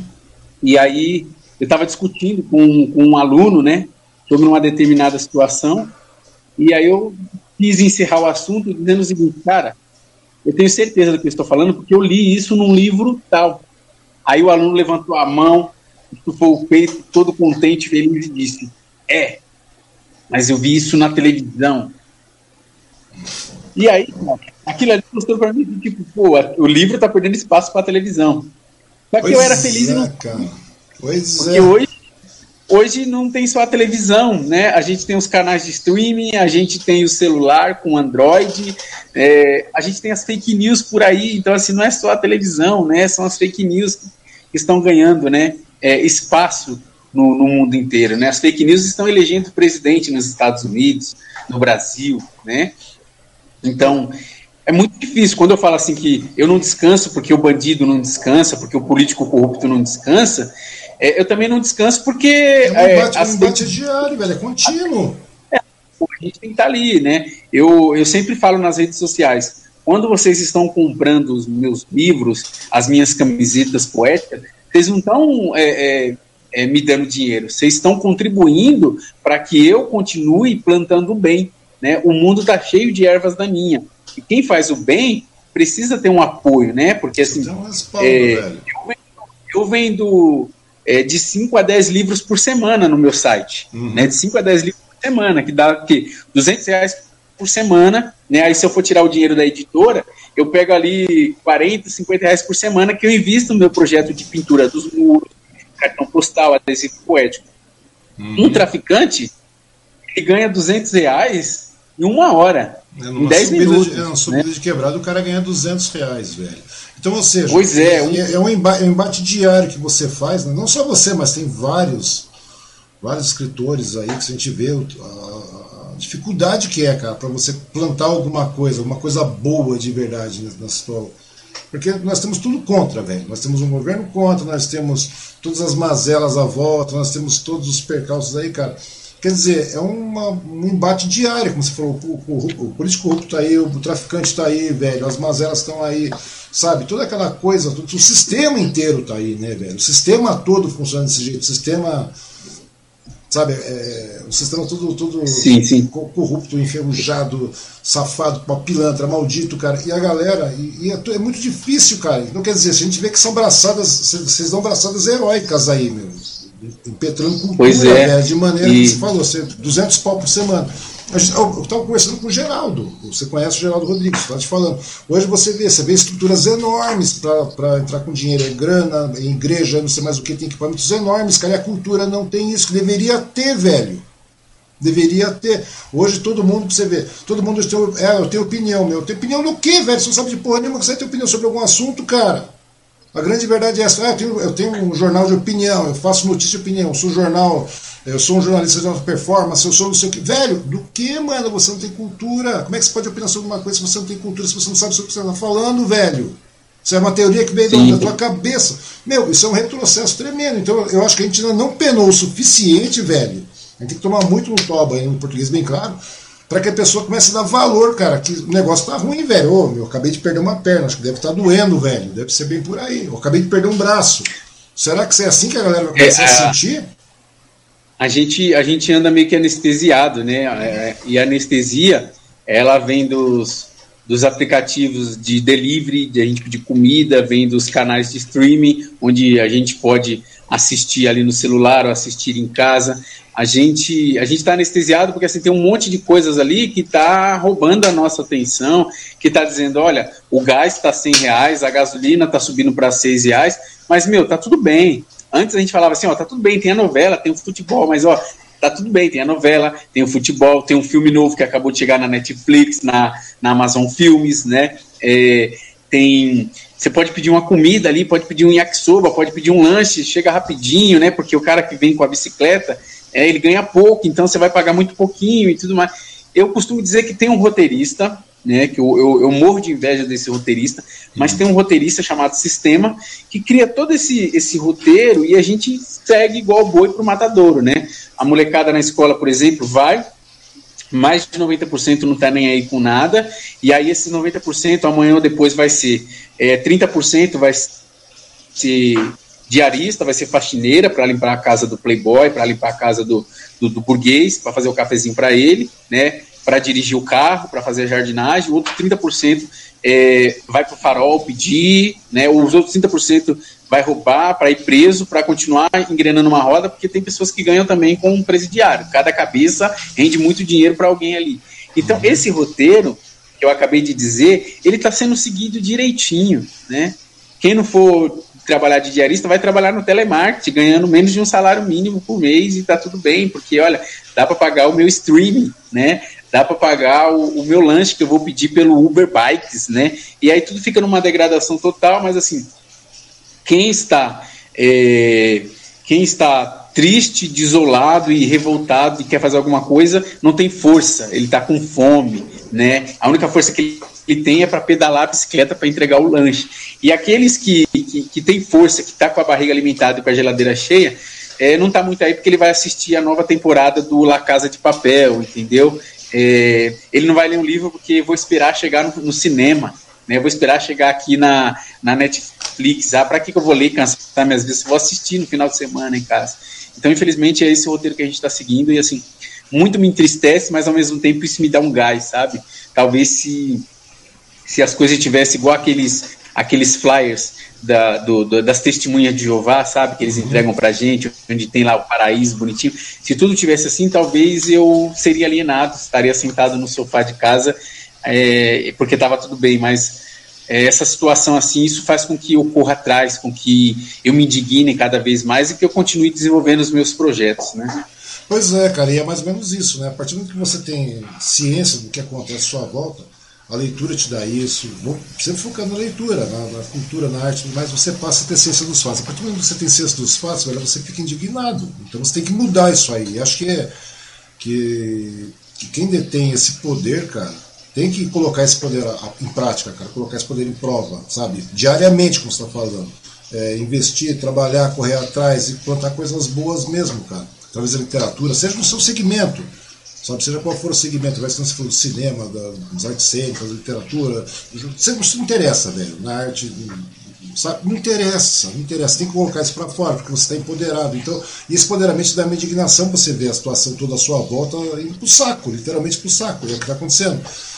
E chega nesse determinado momento aí, cara, eu acho que você. E esse é o gás, né, cara? Que mesmo você penando todo dia, trabalhando que nem um louco, escrevendo, vendendo, correndo atrás, dando palestra, fazendo isso. E a gente, o pessoal fala, ah, o cara deve viver muito bem. Não, cara, muito pelo contrário, você trabalha que nem um doido, eu sei disso. Você escreve pra cacete, você tá indo correndo atrás, em situações que muitas vezes o poder público nem. Não vai poder público, não vai traficar, não vai ninguém, cara, vai você. Que é o, é o que vai dividir é isso aí. Só que quando você termina o dia, você termina o dia, digamos assim, é, satisfeito, né, cara? Você falou, me dá um gás, e a grande verdade é essa. Você fala, você também dessa, pode pegar, temos 20 entrevistas aqui. Ah, poderia fazer um negócio, vamos falar sobre fofoca. Não, velho, vamos botar a galera para falar, a galera que escreve, a galera que faz alguma coisa, a galera que tá trabalhando com arte, a galera que tá produzindo, tá agregando alguma coisa, cara. A grande verdade é isso, agregando pra gente sair dessa merda que a gente tá, no português bem claro. Porque não é só uma situação local Sim. temporária, velho. Se você não faz isso, cara, qual é a vantagem? Qual é, qual, é, qual, é, qual é o valor da nossa existência? De português bem claro mesmo, cara. Qual é o valor da nossa existência se você não for assim, cara? Né? Você vai ser o quê? Massa manipulável, vai ficar naquilo e vai realmente continuar sempre é, dando aval a uma minoria, né? uma, uma, gigante minoria, cara, para comandar tudo isso nós temos. Sabe? É uma coisa tão complicada sim, sim. você ver. Esse, é um disparate isso aí, velho. Então, nessas horas que cabe cabe a sua, a sua participação para fazer a coisa andar. Eu não sei se você concorda comigo, mas eu penso dessa maneira. Eu acho que é bem por aí a, a, o andamento da coisa. Claro, claro. Eu, eu costumo dizer que nós, artistas, nós somos mais essenciais do que os médicos, né? Porque os artistas, eles são a prevenção, né? A prevenção ao suicídio, a prevenção à doença mental, ao estresse, os médicos já são a remediação, né? O médico ele vai cuidar da doença. Uhum. Nós vamos cuidar da saúde das pessoas, né?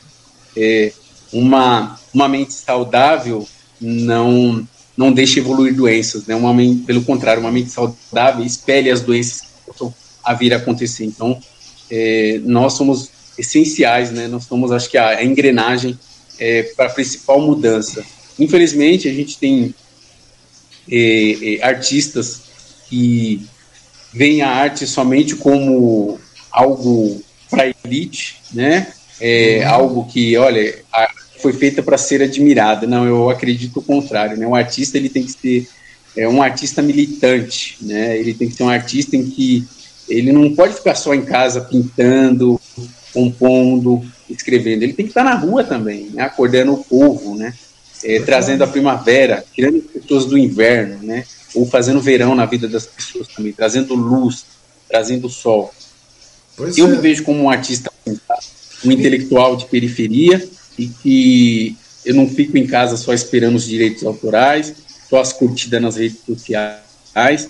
E eu, na verdade, eu quero, eu quero acordar o mundo, eu quero tirar o inverno e levar primavera para a vida das pessoas. Pois é, eu estava conversando com uma amiga aí, uma da, dessas conversas que nós tivemos aqui, cara, e realmente tem esse detalhe, né, cara? Existe aquela questão da, desse sistema todo, cara, empurrar a arte como se fosse uma coisa elitista, né, cara? Para elite apenas. E não é isso, cara. A arte tem que ser acessível para todo mundo. Todo mundo. É da mesma maneira, cara, que você acabou encontrando o caminho através de uma mesa de trabalho, velho. A lógica é essa, da editora Vagalume, não desmerecendo nada disso. Jamais, porque é uma porta de entrada para leitura, cara.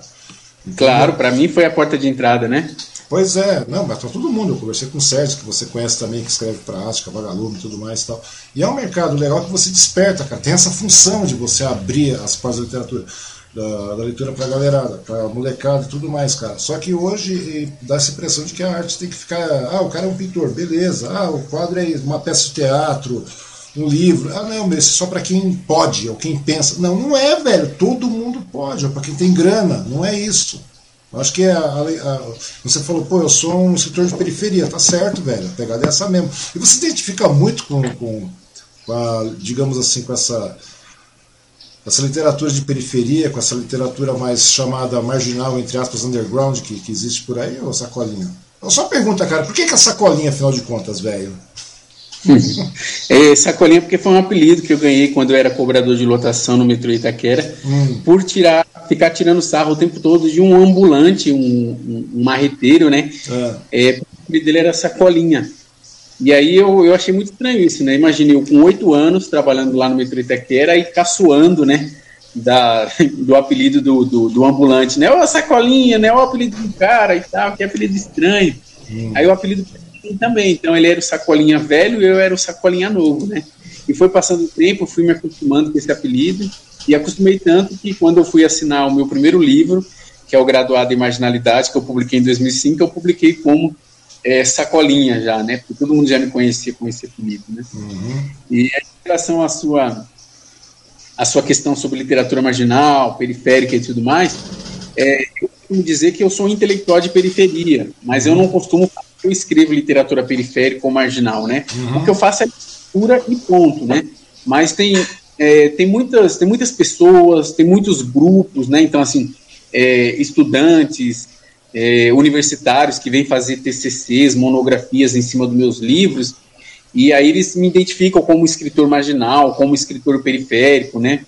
É, as bibliotecas, enfim, é, editoras fora do Brasil, quando vão publicar algum texto meu, algum livro, então eles, eles lançam como, olha, um escritor marginal, um escritor periférico, é, entendendo que eu sou um escritor que vive à margem, né, à margem uhum. dessa sociedade, à margem do mercado editorial, um escritor periférico, porque eu vivo na periferia, né, e escrevo também sobre a periferia, mas é, eu acredito que a gente, né, a gente negro, nordestino, gay, lésbica, sapatão, a gente já tem rótulos demais, né? Eu costumo dizer que a gente tem muitos apelidos. Então, é, eu não quero mais um apelido, né? Tipo o neguinho, suzanense, da periferia, escritor marginal, não.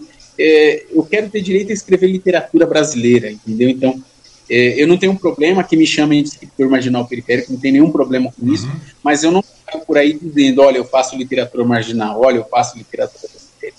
Né? Não. Porque eu quero ter direito a qualquer tipo de literatura. Não, é que eu falo, cara, a arte é livre, a literatura é livre, você pode escrever o que você quiser, cara, entendeu? Não é porque você, de, de repente, ah, eu tô na revista, ah, então você é um cara da periferia. Não, eu estou na periferia, velho, mas a arte não, não fica restrita a isso. Você concorda comigo? Correto. É, claro. é, a, maneira, é, a maneira, que eu penso, velho. Tudo bem, eu, eu acho muito legal, cara, essa literatura mais underground e tudo mais, tem uma, uma cultura, tem uma, uma linha de raciocínio e tal, que é muito legal também, que é muito escancarada também. Mas eu não sei, cara, é que não estava te falando. Ah, porque hoje você está escrevendo, tal, tá bonitinho, tá rolando, tá correndo atrás, dentro de uma, de uma daquela sua norma de, de, trabalho, uma coisa mais centrada, que eu vejo que você é um cara bastante centrado, velho. Apesar do, dos, dos rótulos que a galera começa a colocar, ó, Sacolinho tem uma literatura mais marginal. Não é que tem uma literatura mais marginal, cara. É que a galera associa essa história de, de Parece que você não está alicerçado às grandes editoras, você não está alicerçado à grande situação, dá a impressão que a galera, ah, o cara está correndo na margem. O cara não está, velho. O cara não está.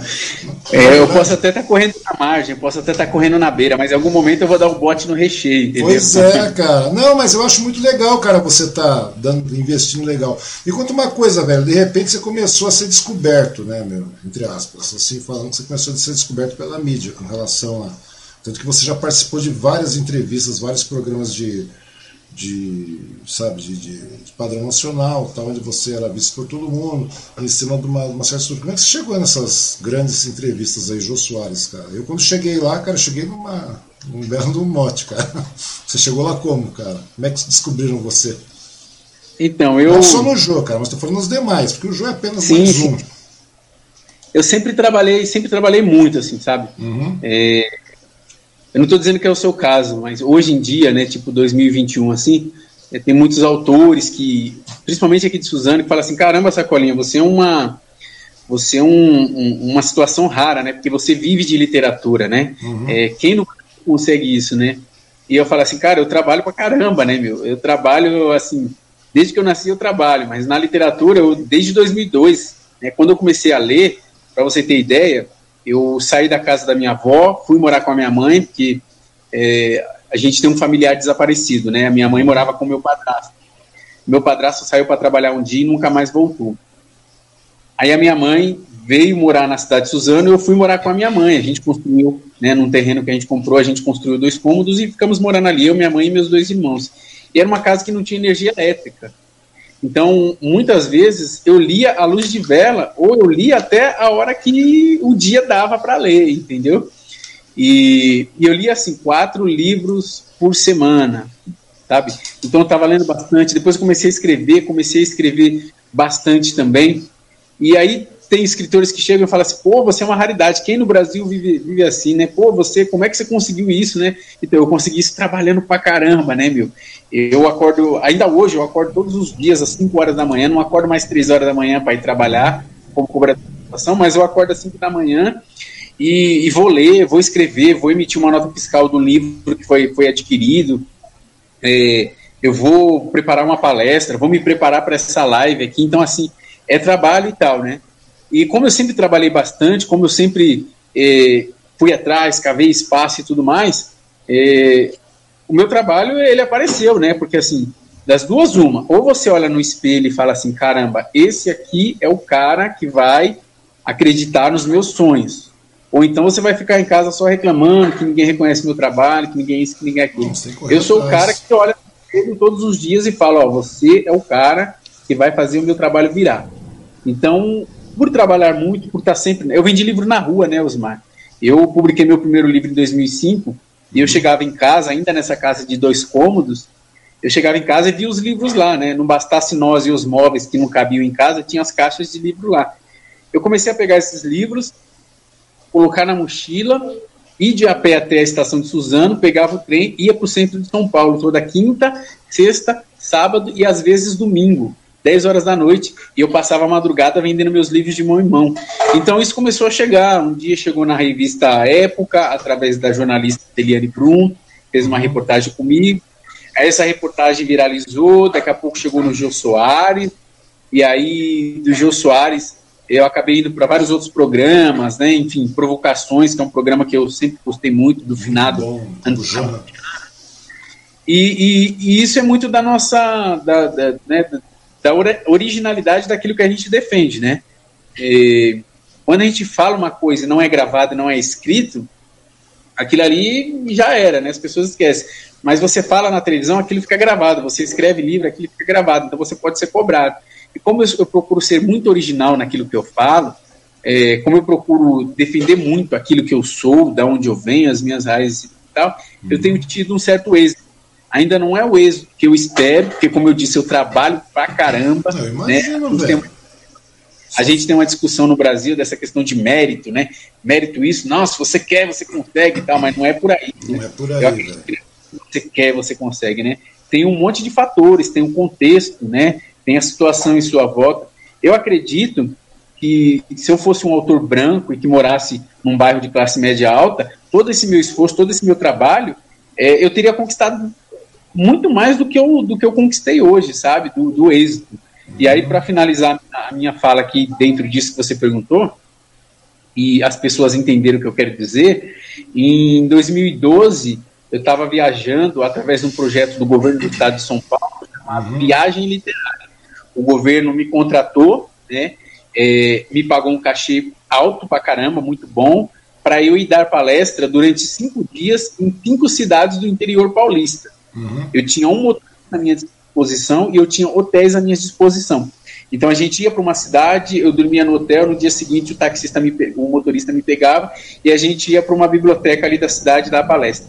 Eu cheguei numa biblioteca da região de São José do Rio Preto, eu, o motorista, roupa social, branco tudo mais. E aí eu perguntei para a moça que estava no, no, balcão, que mais tarde eu descobri que era bibliotecária, eu perguntei assim para ela, é, bom dia, é aqui que vai acontecer a palestra com Sacolinha? Aí ela falou assim, sim, bom dia, é aqui mesmo. Eu falei, ok, chegamos. Aí ela esticou a mão para o motorista e falou, oi Sacolinha, seja bem-vindo. E aí o motorista falou assim, olha, o Sacolinha é ele, né? É para ilustrar um pouco, acho que não precisa nem explicar, né? Mas para ilustrar um pouco o que, que é ser um autor negro no Brasil, né? O que, que é ser uma pessoa negra no Brasil então, também. Velho, então, por isso que eu te falar, as dificuldades que você enfrenta, que você enfrentou no começo, tal, tudo mais, isso não dá, não dá para elencar, cara. Senão vai, você vai ter 300 mil horas e você ter, passou muita dificuldade. Tenho certeza absoluta disso, velho. Principalmente com alguém que vai trabalhar com, com arte, literalmente, cara vai, vai escrever, vai ser um escritor, torna bastante complicado. E esses, esse convite do, do governo do Estado consegui, você conseguiu através da, da, Mas abriu as portas, realmente chegou a abrir alguma coisa na, na, na, as suas portas com essas entrevistas todas aí, Sacolinha? De verdade, é, começou de verdade. a te dar um diferencial para você poder colocar seus livros na praça de maneira mais, mais rápida, digamos é, assim, uma, publicar de maneira mais rápida uma situação vai, vai levando a outra, né, Osmar? É, eu costumo não. Eu sou um cara muito humilde, né? É, apesar das pessoas falar que uma pessoa humilde nunca vai falar que ela é humilde, mas eu, eu gosto de dizer que eu sou uma pessoa muito humilde, procuro aceitar todos os convites que chegam até mim. Primeiro, que eu quero incentivar as pessoas a ler. Segundo, que eu quero divulgar o meu trabalho. E terceiro, que uma situação vai levando a outra, né? Então, essa, é, esse bate-papo que a gente está tendo aqui, com certeza alguém vai assistir, vai querer fazer alguma coisa com o meu trabalho, vai querer ler algum livro meu e tal. Então, desde, desde a minha ida no centro de São Paulo em 2005 para vender livros de mão em mão, eu venho colhendo, né? Eu venho colhendo os, frutos, é, trabalho, os tem, nesse, volta a dizer, neste livro aqui, Dente de Leão, a Sustentável Leveza de Ser, tem uma crônica que diz o seguinte, né? Gosto de colher, mas para não ficar ansiando a colheita, me ocupo em plantar. Então eu estou a todo momento plantando. Uma situação vai levando a outra, que vai levando a outra, que vai levando a outra. Antes da gente entrar ao vivo aqui, a gente, eu estava conversando com você, né, que eu viajo muito pelo Brasil. Então, até antes da pandemia, eu já tinha, eu já conheci todo o Brasil sem gastar um centavo do meu bolso, só por conta do meu trabalho. Editoras, é, SESC, prefeituras que me ligam e falam assim: olha, a gente quer te contratar, né? Então, ou seja, pagar cachê, hospedagem em hotéis bonitos, bacanas, passagem aérea, né, alimentação, para eu ir para esses, esses lugares. É, é, que às vezes a gente, quando né, a gente está aqui, eu aqui no Jardim Revista estudando, apesar de eu ser conhecido, eu não sou tão conhecido e tão valorizado como eu sou nesses outros lugares, onde prefeitos, por exemplo, fecham né, o, a rua para me receber, faltam me jogar no alto, como se eu estivesse num show musical e tudo mais, né, justamente porque eu sou um santo de casa. Mas, é, apesar de eu dizer que é, o êxito ele ainda não é tão grande assim, ele ainda é um êxito, né? E Sim. êxito é diferente da palavra sucesso, né? Sucesso é fama, é passageiro, passa. Agora, o êxito é o êxito. O êxito você colhe frutos até depois da morte. Seus filhos vão colher, seus netos vão colher os frutos daquilo que você planta. Então, eu sempre continuo plantando todos os dias. Pô, é muito legal isso, né, velho? Eu acho, meu, eu de verdade, eu acho que é uma coisa muito boa essa história de você continuar plantando, independente da. Ah, eu sou um cara reconhecido já, tá, se estou reconhecido ou não.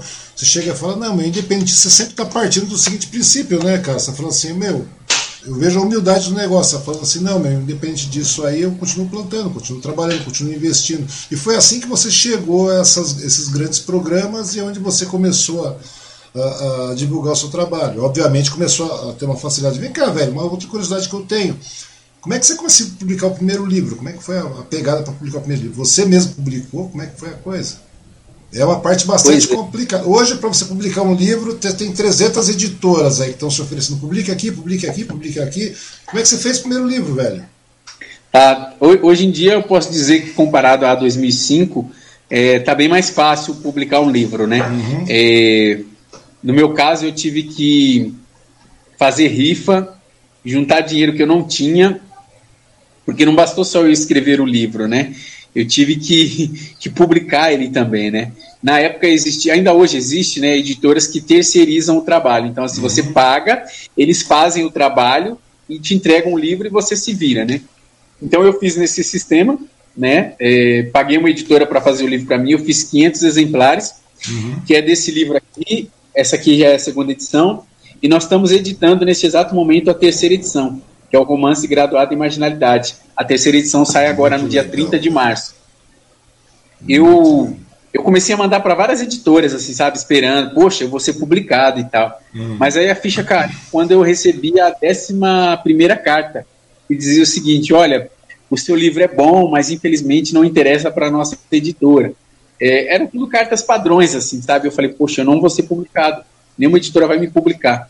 E eu caí, caí na real porque é o seguinte: é, a, as editoras no Brasil não querem publicar autores que não são vendáveis, uhum. porque elas precisam sobreviver financeiramente, não? Então elas precisam publicar autor que vão que vai render um dinheiro, né? Então quando eu caí na real, eu comecei a, a, a juntar dinheiro, né? Fazendo rifa, é, continuei andando de bicicleta, andando de a pé, pulando muro de estação de trem para economizar dinheiro enquanto eu sustentava uma família, né? É, eu já não estava mais com a minha avó, estava morando com a minha mãe, então eu sustentava essa família de quatro pessoas. Uhum. Enquanto isso, eu juntava dinheiro. O valor de 500 exemplares saiu a 5 mil reais. Eu consegui 2.500 reais em 2005, que, hoje é muita grana, imagina naquela época, né? Uhum. Aí eu paguei o, o, esses 500 exemplares eles me deram e dali a 30 dias, né, eu teria essa segunda e última parcela para pagar. Então eu saí vendendo os livros, fiz o lançamento, né, vendi uma quantidade de livros razoável, mas que não foi o suficiente para pagar a segunda parcela. E foi aí quando eu fui para o centro de São Paulo para vender os livros de mão em mão. Então, assim, não bastou eu escrever o livro, não bastou eu publicar o livro com dinheiro do meu próprio bolso, eu tive que também sair vendendo meus livros de mão em mão. Porque eu acreditei nos meus sonhos, né? Eu acreditei, eu olhava no espelho e falava: não, você vai, você vai ter que, que acreditar. Ninguém vai acreditar, mas você vai ter que acreditar. E aí, assim, eu costumo dizer que não é a questão não é só publicar o primeiro livro, né, que é difícil, mas também fazer com que as pessoas acreditem naquele seu primeiro livro. Verdade. Que porque, as pessoas. Porque na realidade é um. Porque é um na realidade, se me, me, me, sei lá, me corrija se eu estiver errado, velho. Na realidade, você foi lá e meteu o pé na porta, porque se você ficar esperando, o negócio não vai. E todo dia você tem que meter o pé na porta, né, velho? Eu estou entendendo mais ou menos isso. No português, claro, é isso aí. Você vai metendo o pezão na porta e vai avançando, senão, se você deixar. Não, alguém vai abrir a porta para mim. Não abre, velho. Não interessa o reconhecimento que você tem hoje. É aquilo que você estava falando, cara. É, você vai para fora, de repente você tem lá tal, uma, uma, recepção legal com relação a isso. Agora aqui, velho, se você. Isso é, eu tô falando isso aí, a gente só vai mudando a proporção da coisa. A gente só vai mudando a proporção da coisa, que você falou. Não chega a ser. É, todo dia você está metendo o pezão na porta para você fazer. Bom, ou seja, você vendeu rifa, você fez um monte de coisa, guardou dinheiro, andou de bicicleta, andou na chuva, fez o Diaba 4. Quer dizer, para você poder realmente publicar o seu livro no peito. Né, no peito, depois você vai lá, vai fazer com que a pessoa se interesse em ler o seu livro, você vai vender o seu livro e continua chutando todo dia uma porta, velho.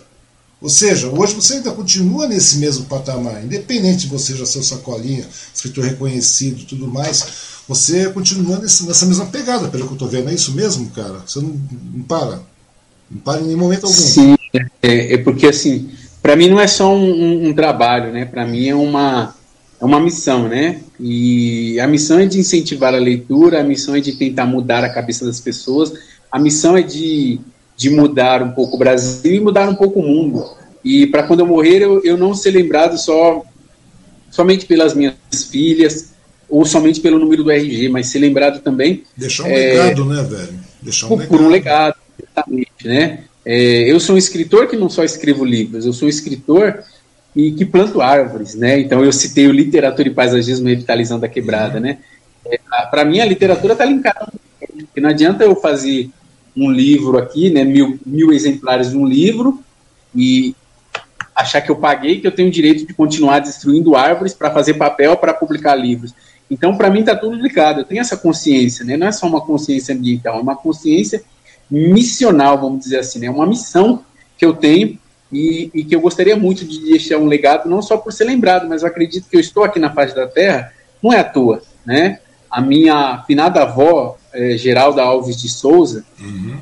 ela, ela, sempre perguntava para mim, quando eu era moleque, né, pequenininho e tal, quando ela pedia para eu fazer umas coisas, ah, pega esse peso aqui, eu ia levantar, não conseguia, ela falava assim, você é um homem ou um saco de batata, né? E eu cresci e entendi que ser um, um um saco de batata é ser inútil, é estar tá ali na, na, no canto ali, dando, fazendo peso na terra, dando trabalho para as pessoas para descascar, né? Porque descascar uhum. batata é um saco, né? E, e, e, ser um homem, né? Apesar de na época isso hoje soar bastante machista, mas na época não. Mas ser um homem, é, é, ao invés de um saco de batata, era ser útil, né? Fazer alguma coisa que ajudasse as pessoas, que não, não viesse na terra só para atrapalhar. Então, é, é, essa a minha missão. Por isso que eu acordo todos os dias às 5 horas da manhã, por isso que eu trabalho, por isso que eu dou, às vezes eu, eu dou palestra gratuitamente sem cobrar nada. Uhum. Essas minhas palestras, eu não cobro cachê, justamente para ser útil para a sociedade. E sendo útil para a sociedade, eu sou útil para mim também. Certo? E aí, avó, e a minha avó está muito feliz onde ela está, porque o, o, neto dela não é um saco de batata. Né? Uhum. Eu fiz muito trabalho nas penitenciárias e teve uma penitenciária, que foi a penitenciária federal de Porto Velho, em Rondônia, uhum. onde um dos meus alunos era o Fernandinho Beiramar. Aí o Fernandinho Beiramar chegou até a grade, porque a gente estava separado é, por eles por uma grade, né? E ele disse o seguinte assim para mim, Sacolinha, muito obrigado por você vir aqui é, para promover esse momento poético para a gente, né?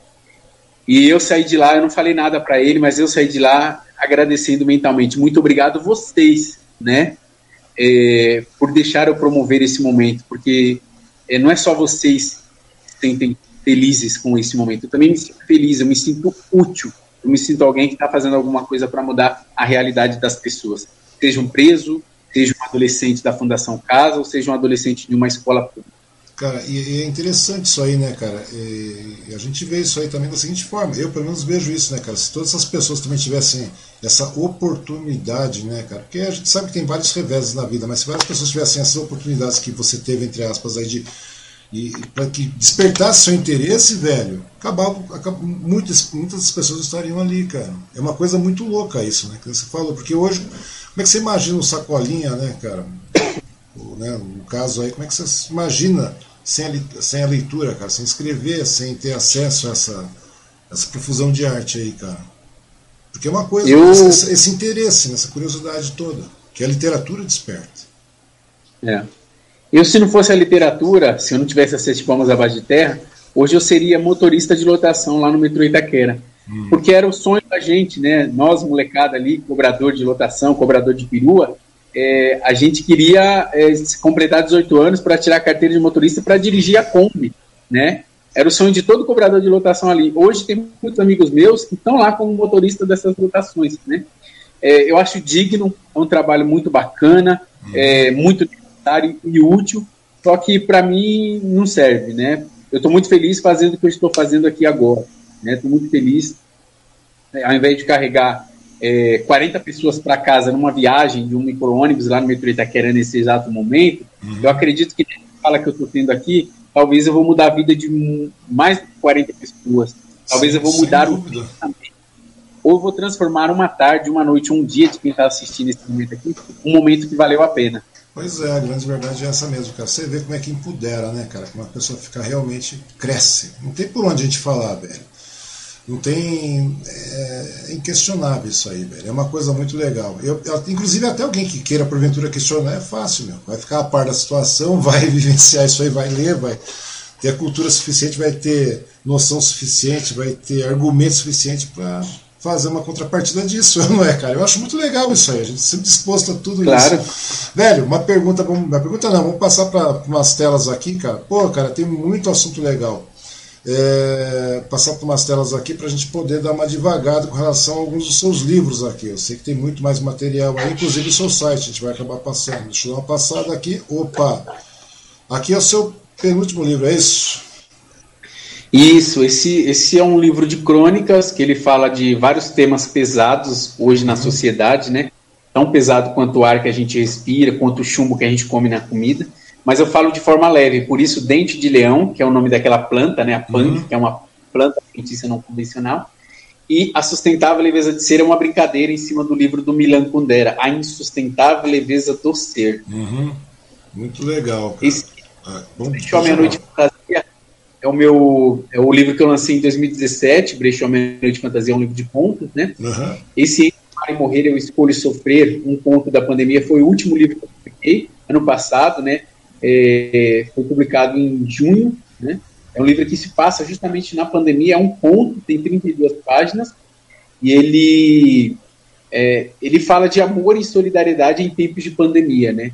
Então, ou seja, é, a pandemia, o coronavírus chega na periferia, e aí, como é que a periferia vai sobreviver? Então, tem um grupo de uma grande favela que se une, né? E, e começa a criar sua própria estrutura, porque o hospital não vai dar conta, né?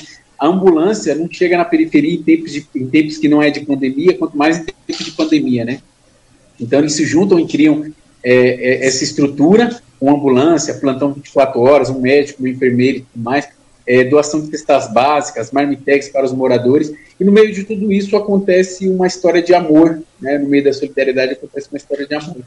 É, eu, eu, eu digo que além de, de intelectual, além de de escritor, eu também sou um grande leitor, então eu gosto de ler histórias. Então, nas minhas histórias, os textos que eu escrevo também tem muita história, apesar de ter muita militância, apesar uhum. de ter muita, é, muita denúncia, tem muita história, porque eu gosto de ler história, eu gosto de passar tempo também, eu gosto de pegar um livro e não só ver tiro, porrada e bomba, e não só ver denúncia, mas quero ver histórias também.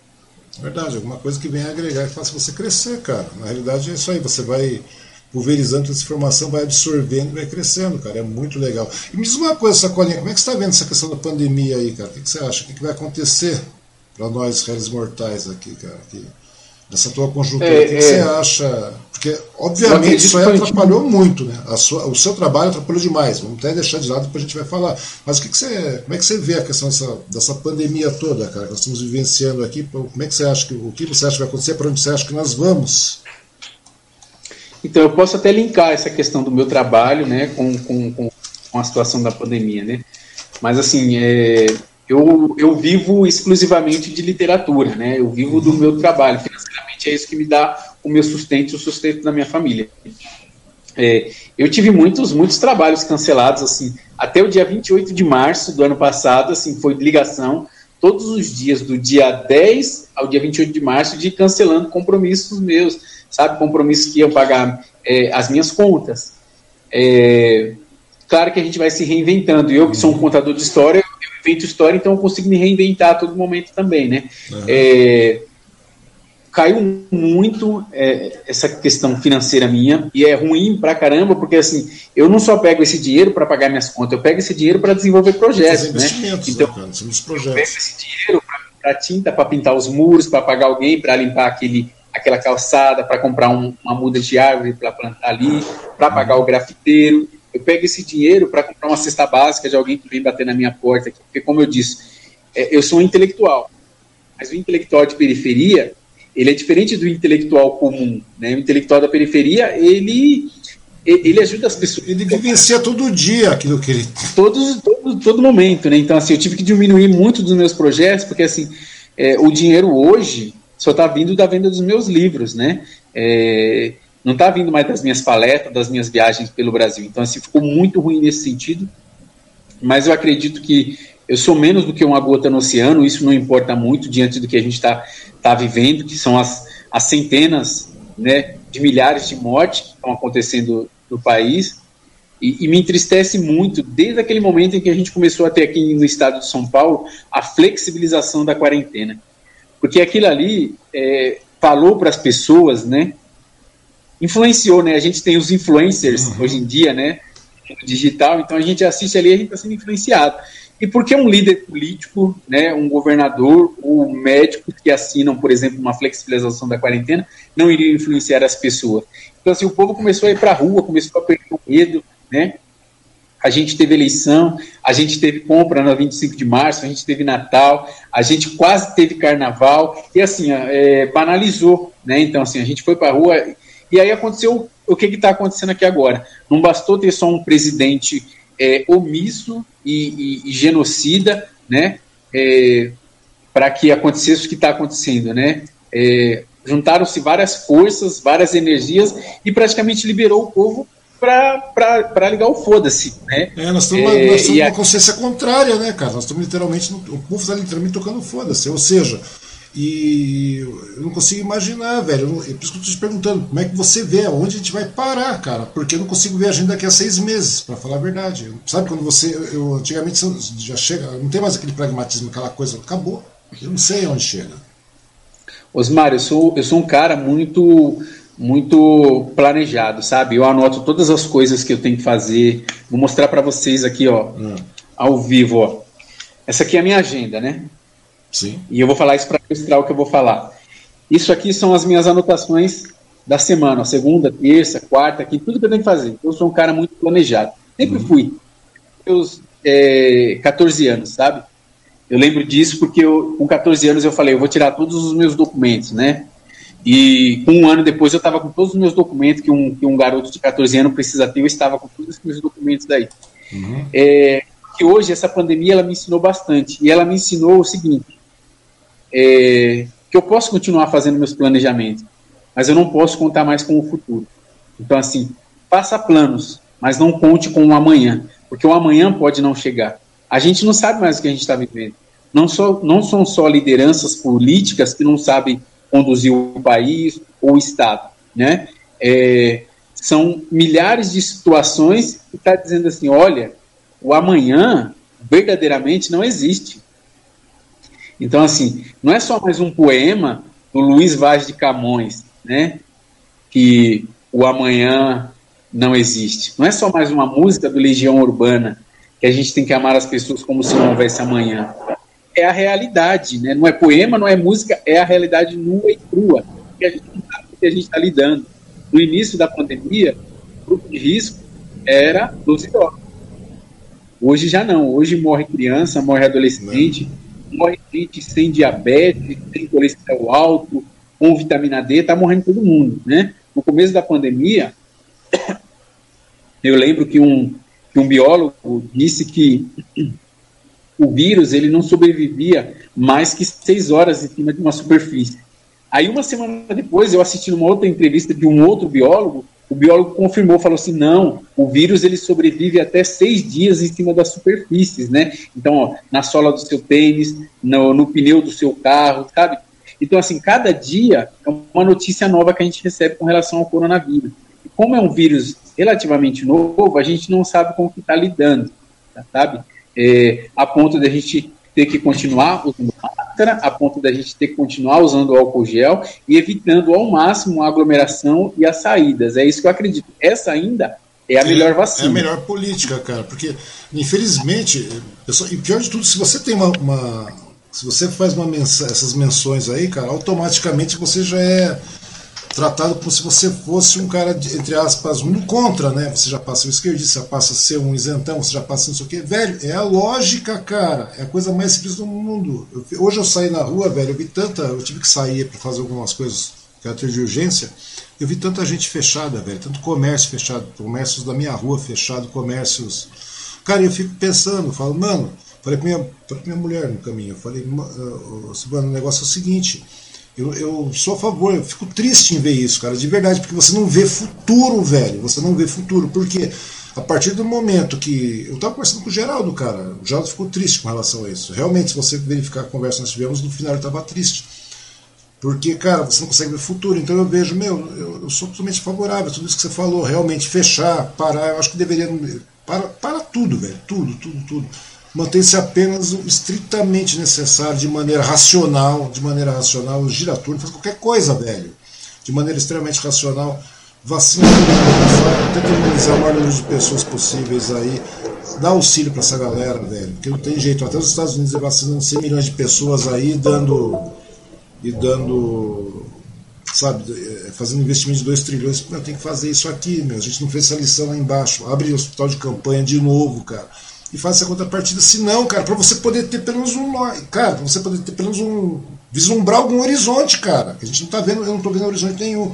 E a partir. E eu fico pensando, será que no estado de calamidade que a gente está chegando, velho, apesar de todo mundo acreditar que tá tudo bem nessa massificação, como a gente falou, pelo, pelo fato da galera não estar pensando, não pensar, cara, essa polarização doida, agora Lula livre, não sei mais o que, elegível e papapá, e aquela coisa toda, queria uma polarização maior ainda, velho.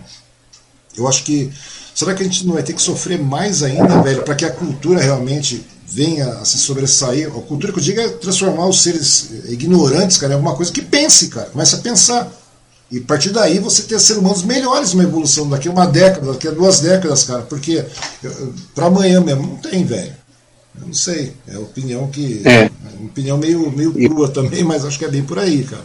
É utópico. Não, é, você, você tem razão, assim, a gente eu, eu costumo dizer assim, é, eu disse aqui, né, que essas coisas me movem, por isso que eu, eu, eu não fico triste, né, eu fico, eu fico sempre pensando que que ir para cima, continuar desenvolvendo os projetos, porque assim, é, eu preciso ser otimista, né, é, pra, porque sendo otimista, eu vou continuar desenvolvendo o meu trabalho e acreditando que a situação amanhã pode ser, pode ser diferente a gente tem uma luz no fim do túnel. Uhum. A luz no fim do túnel é a ciência. A luz no fim do túnel é a vacina, né? Só que a gente precisa ter paciência. E além de ter paciência, a gente também precisa ter cuidados. Porque assim, a gente está no túnel. A gente vê uma luz lá no fim do túnel. A gente não pode sair correndo, né? A gente não pode sair se estrambelhando tudo. A gente tem que ter cautela para que a gente consiga chegar vivo até essa luz no fim do túnel. Então a gente precisa chegar vivo até essa vacina, até o, o, o remédio que os cientistas estão atrás criando para que seja eficaz, né? E é claro, a gente não pode deixar de olhar para nenhum lado. a gente não pode deixar de olhar para as vidas, a gente também não pode deixar de olhar é, para a economia. Claro, os comerciantes estão cobertos de razões, porque eles precisam sobreviver, eles precisam continuar pagando os empregados, mas a culpa não é minha, a culpa não é sua, Osmar. A culpa é de um governo que move milhões de dinheiro e não consegue socorrer a população quando a população mais precisa. Ela não consegue socorrer um cidadão, ela não consegue socorrer um, um comerciante quando esse comerciante mais precisa. Eu não deixei de pagar o meu IPTU, o meu IPTU está aqui, ó, do meu lado aqui, ó. Acabou de chegar, ó. Pois é. Ó, IPTU de Suzano. Eu não deixei de pagar, não deixei de pagar meu IPVA, eu não deixei de fazer compra, eu tô, tô, continuo pagando meus impostos. Então, esse dinheiro, o governo precisava parar e falar assim: olha, a gente vai parar isso aqui, vai parar isso aqui, porque a gente precisa socorrer a economia também. Pois é, você né? tem, que brincar, velho. Você tem que, tem que ter uma, uma nova linha de raciocínio. As pessoas falando assim: ah, eu sou contra, tem que fechar tudo. Aí os comerciantes, tem que fechar nada não. Como é que eu vou sobreviver e tudo mais? Fala de saúde e tudo mais, mas daqui a pouco eu vou ser obrigado a me matar, porque eu não vou ter o sustento da, da minha família e dos meus empregados tá todo mundo certo, né? Quem fala que tem que fechar tudo tá certo, os comerciantes também tá certo. Quem tá errado é o governo, que não distribui esse dinheiro que tá aí. É, que não, não tem. É que não, que não norteia ninguém, velho. A grande verdade é essa, não norteia nenhum, nenhum estágio. Então, ou seja, nós vamos ser, nós vamos, é, sabe aquele, aquele velho ditado de que quem faz errado faz duas vezes, três vezes, quatro vezes? É assim que nós estamos vivendo, cara. A gente vai ficar nessa pensa de abre, fecha, abre, fecha. Meu, fecha tudo, dá lastro, lastreia essa galera e, sabe, vacina, imuniza, põe hospital, atende essa galera mais vulnerável, todo mundo que está. Todo, porque todo mundo hoje é vulnerável, velho. Entendeu? Tem um, é claro, Sim. tem um pessoal que está no estágio de calamidade mesmo. Mas se você tem que ter um governo que faça isso, se você não tiver, fica complicado. Eu não consigo ver uma, uma melhoria no momento, porque também, apesar, apesar da dita esquerda hoje, é que a gente estava conversando lá, anteontem, sei lá, a direita esquerda mesmo não quer realmente ter um. Porque o que falta realmente é um projeto de Brasil, né, cara? Um projeto de nação é um projeto de nação. Na realidade, o projeto da galera é um projeto de poder. Enquanto, um, enquanto existir um projeto de poder, você não tem um projeto de nação. Se você não tem um projeto de nação, você está na merda do mesmo jeito. Só vai trocar A por B na sua conjuntura. Pode minimizar em determinados, determinados setores, determinadas situações, etc. Tal, mas no geral nós vamos continuar nessa mesma pegada. Só que uma coisa que você falou é muito legal. Você falou, pô, eu não paro, de, maneira, de qualquer maneira eu continuo parando. Porque, mano, na verdade é o seguinte, eu acho que é, é, é o tipo de, de, de coisa que você faz, cara sabe? De, porque na realidade você não escreve, você abre cabeça, você abre mente, entendeu? Você começa a fazer com que as pessoas começam a pensar, você implanta raciocínio. Isso é uma coisa que eu acho que, meu, é, é aquilo que você falou, é o que vai salvar a situação.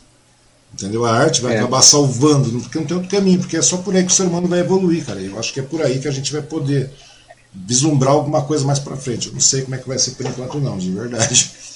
Eu torço. É, e aí, com relação, com relação ao que você falou dessa questão de esquerda, também a, a, a direita, eu, eu considero, por exemplo, meu pensamento de esquerda, eu considero, é, apesar Não. de ser um xingamento dia, eu considero que eu sou um, um, um, comunista, porque eu acho que todo mundo tem que ter é, acesso a um bem comum. Pois e, é, que é os... também acho. O problema é a polarização que a gente está enfrentando, e, e a rivalidade não está deixando que a gente enxerga lá na frente. Eu volto a dizer sobre a caverna, né, sobre o mito de, de, de Platão.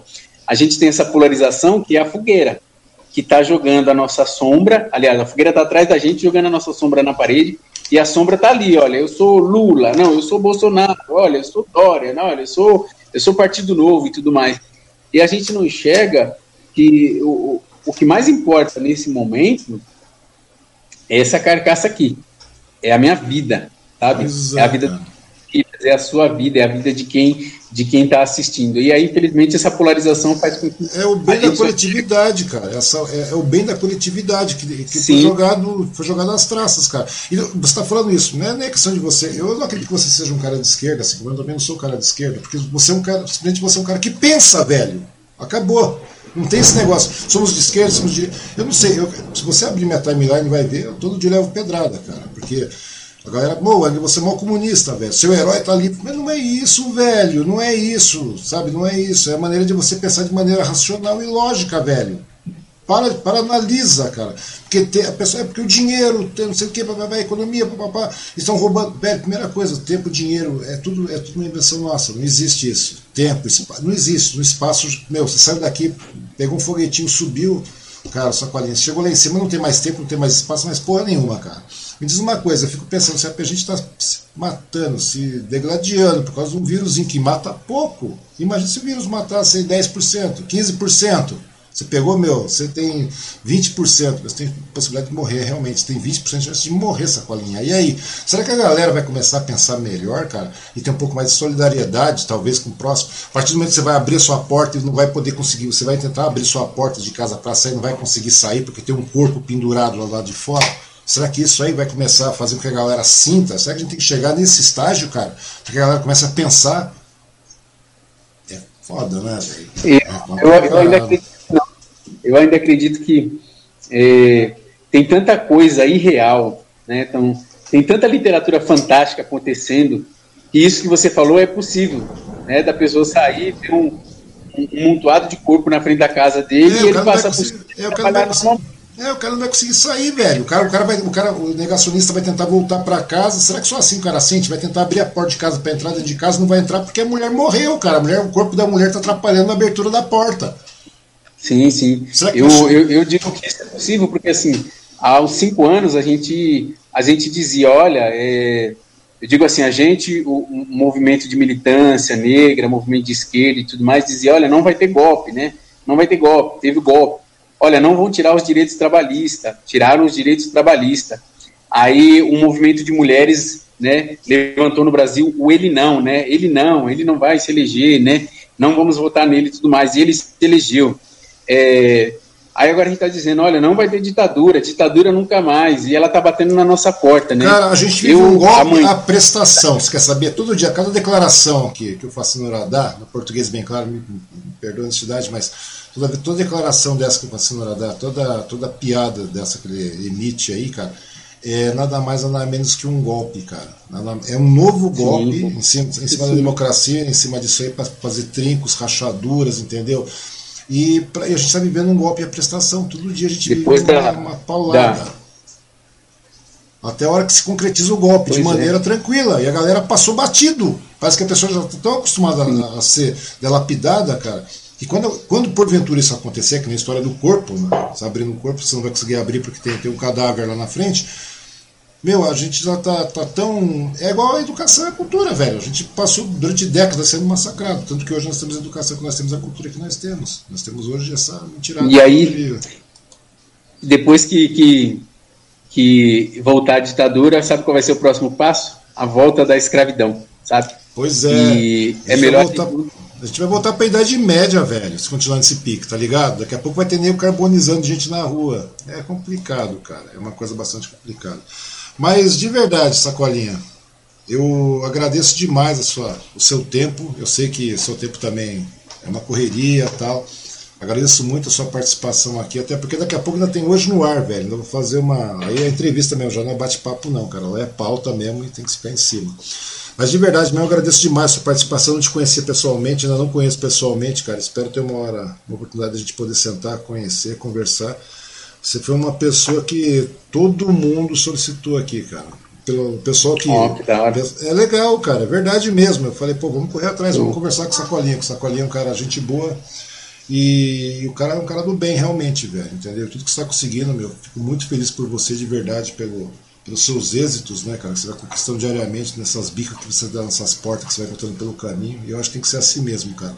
Pô, pensa bem. Hoje você é um escritor aí reconhecido, tranquilo. Digo tranquilo não é financeiramente não, é tranquilo de consciência, tranquilo no, no empenho diário que você faz aí. Eu acho uma coisa muito legal isso, cara. Eu acho que a gente deveria ter mais sacolinha na cidade. Eu acho que a cidade deveria reconhecer, deveria ter, apesar de você trabalhar na Secretaria de Cultura também, mas eu acho que deveria ter investimentos constantes na cultura, principalmente nesse momento de pandemia. Não dá para fazer ao vivo, faz transmissão live, qualquer coisa, cara. Faz uma plataforma melhor para estruturar essa galera, porque Mogi, Suzano, a gente vai pegar só nosso canto.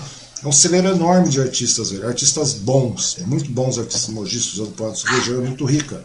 E eu acho um, um desperdício a gente não, não, aproveitar isso, cara. Principalmente nesse momento que a gente já tem esse, esse time para fazer isso, cara. E ficar maturando e colocando, para que a gente tenha, sei lá, meu, que a garotada fique melhor, para que os nossos netos, seu neto, seu bisneto seja melhor, né, cara? Porque a gente tem que contar por aí. É.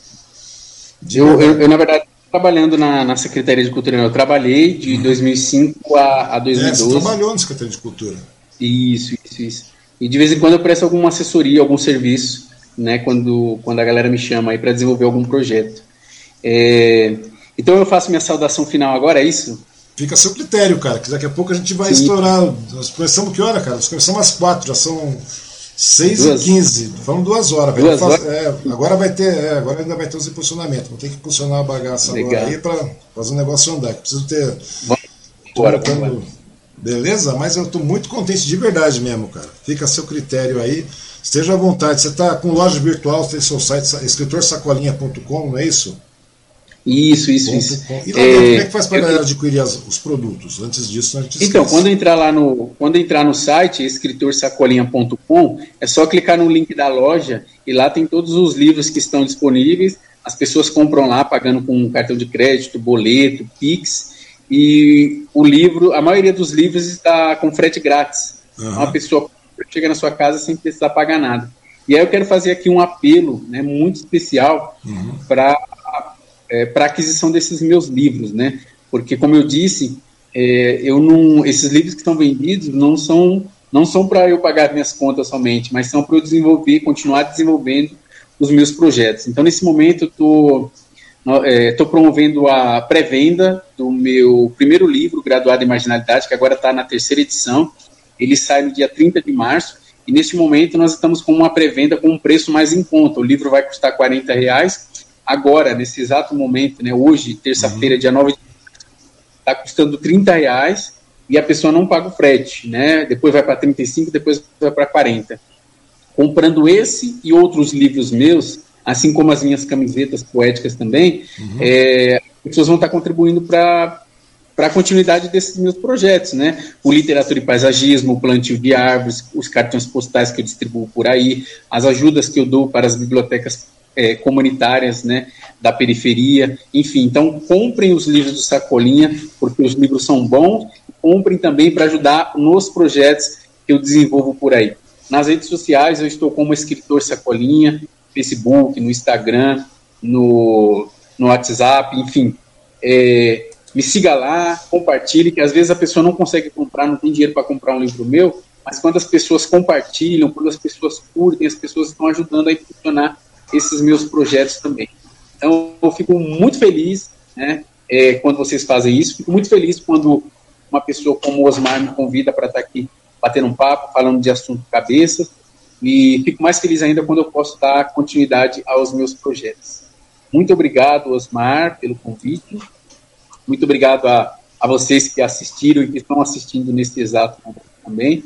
Se protejam, beleza? É, se protejam fisicamente contra o coronavírus protejam também mentalmente contra é, o maior mal do nosso século, que é a ignorância, que é a falta de conhecimento. Verdade, cara. E a partir do momento que você adquire, sabe, um desses livros aí, você está se protegendo contra a ignorância, a grande verdade é essa mesmo, você está se protegendo contra a ignorância, você tá, vai estar tá ajudando uma porrada de, de ação social, literalmente, que você faz, Sacolinha. Eu acho que compensa e vale a pena, vai conhecer, entendeu? Vai procurar, vai procurar saber, vai conhecer, adquira os livros, é porque você só tem a crescer, a grande verdade é essa, entendeu? E assim você vai ter um país melhor mesmo, né? Demagogia não, a grande verdade é essa. Você vai ter gente, pessoas melhores aí no seu amanhã e Vamos deixar alguma coisa boa para os nossos filhos, a grande verdade é essa, para os netos e tudo mais. E gente, tudo bem que a gente pode não ver isso, mas a evolução demora, mas ela acontece, né? Bom, esse aí é o Ademiro Alves de Souza, galera. O pessoal, né, que não conhece o Ademiro, né? O Ademiro, né? Que eu coloquei como Ademiro, ele falou para mim, não, me chama de Ademiro, não, velho, me chama de Sacolinha. Esse é o famoso Sacolinha, né? Uma pessoa que tive o grande prazer de conversar aqui no tal, que de verdade estou muito honrado, muito orgulhoso, Sacolinha. Espero uma hora gente poder sentar, conversar a respeito e falar mais e pode ficar tranquilo. Vamos fazer aquisição também dos livros aí, que eu acho que é uma, uma grande sacada a gente pegar e dar uma conversada a respeito de outros assuntos. Beleza, pessoal? Sacolinha, de novo, meu muito obrigado. Minha reverência sua pessoa aí. De verdade. E vamos lá, cara. Vamos continuar correndo, que logo tem mais. Beleza, meu querido? Obrigado pela sua atenção, pela sua disponibilidade. É, eu, só para finalizar, eu queria citar o meu mestre, José Saramago. Opa. Ele diz o seguinte é, não tenhamos pressa, mas não percamos tempo. É isso. Obrigado, abraço. Valeu, Sacolinha, muito obrigado. Agradeço a todos e amanhã tem mais. Amanhã vamos conversar com o Dr. Luiz Carlos Prado. Ele é advogado. Beleza? Obrigado para todo mundo que esteve conosco aí. Um grande abraço e até amanhã. Valeu!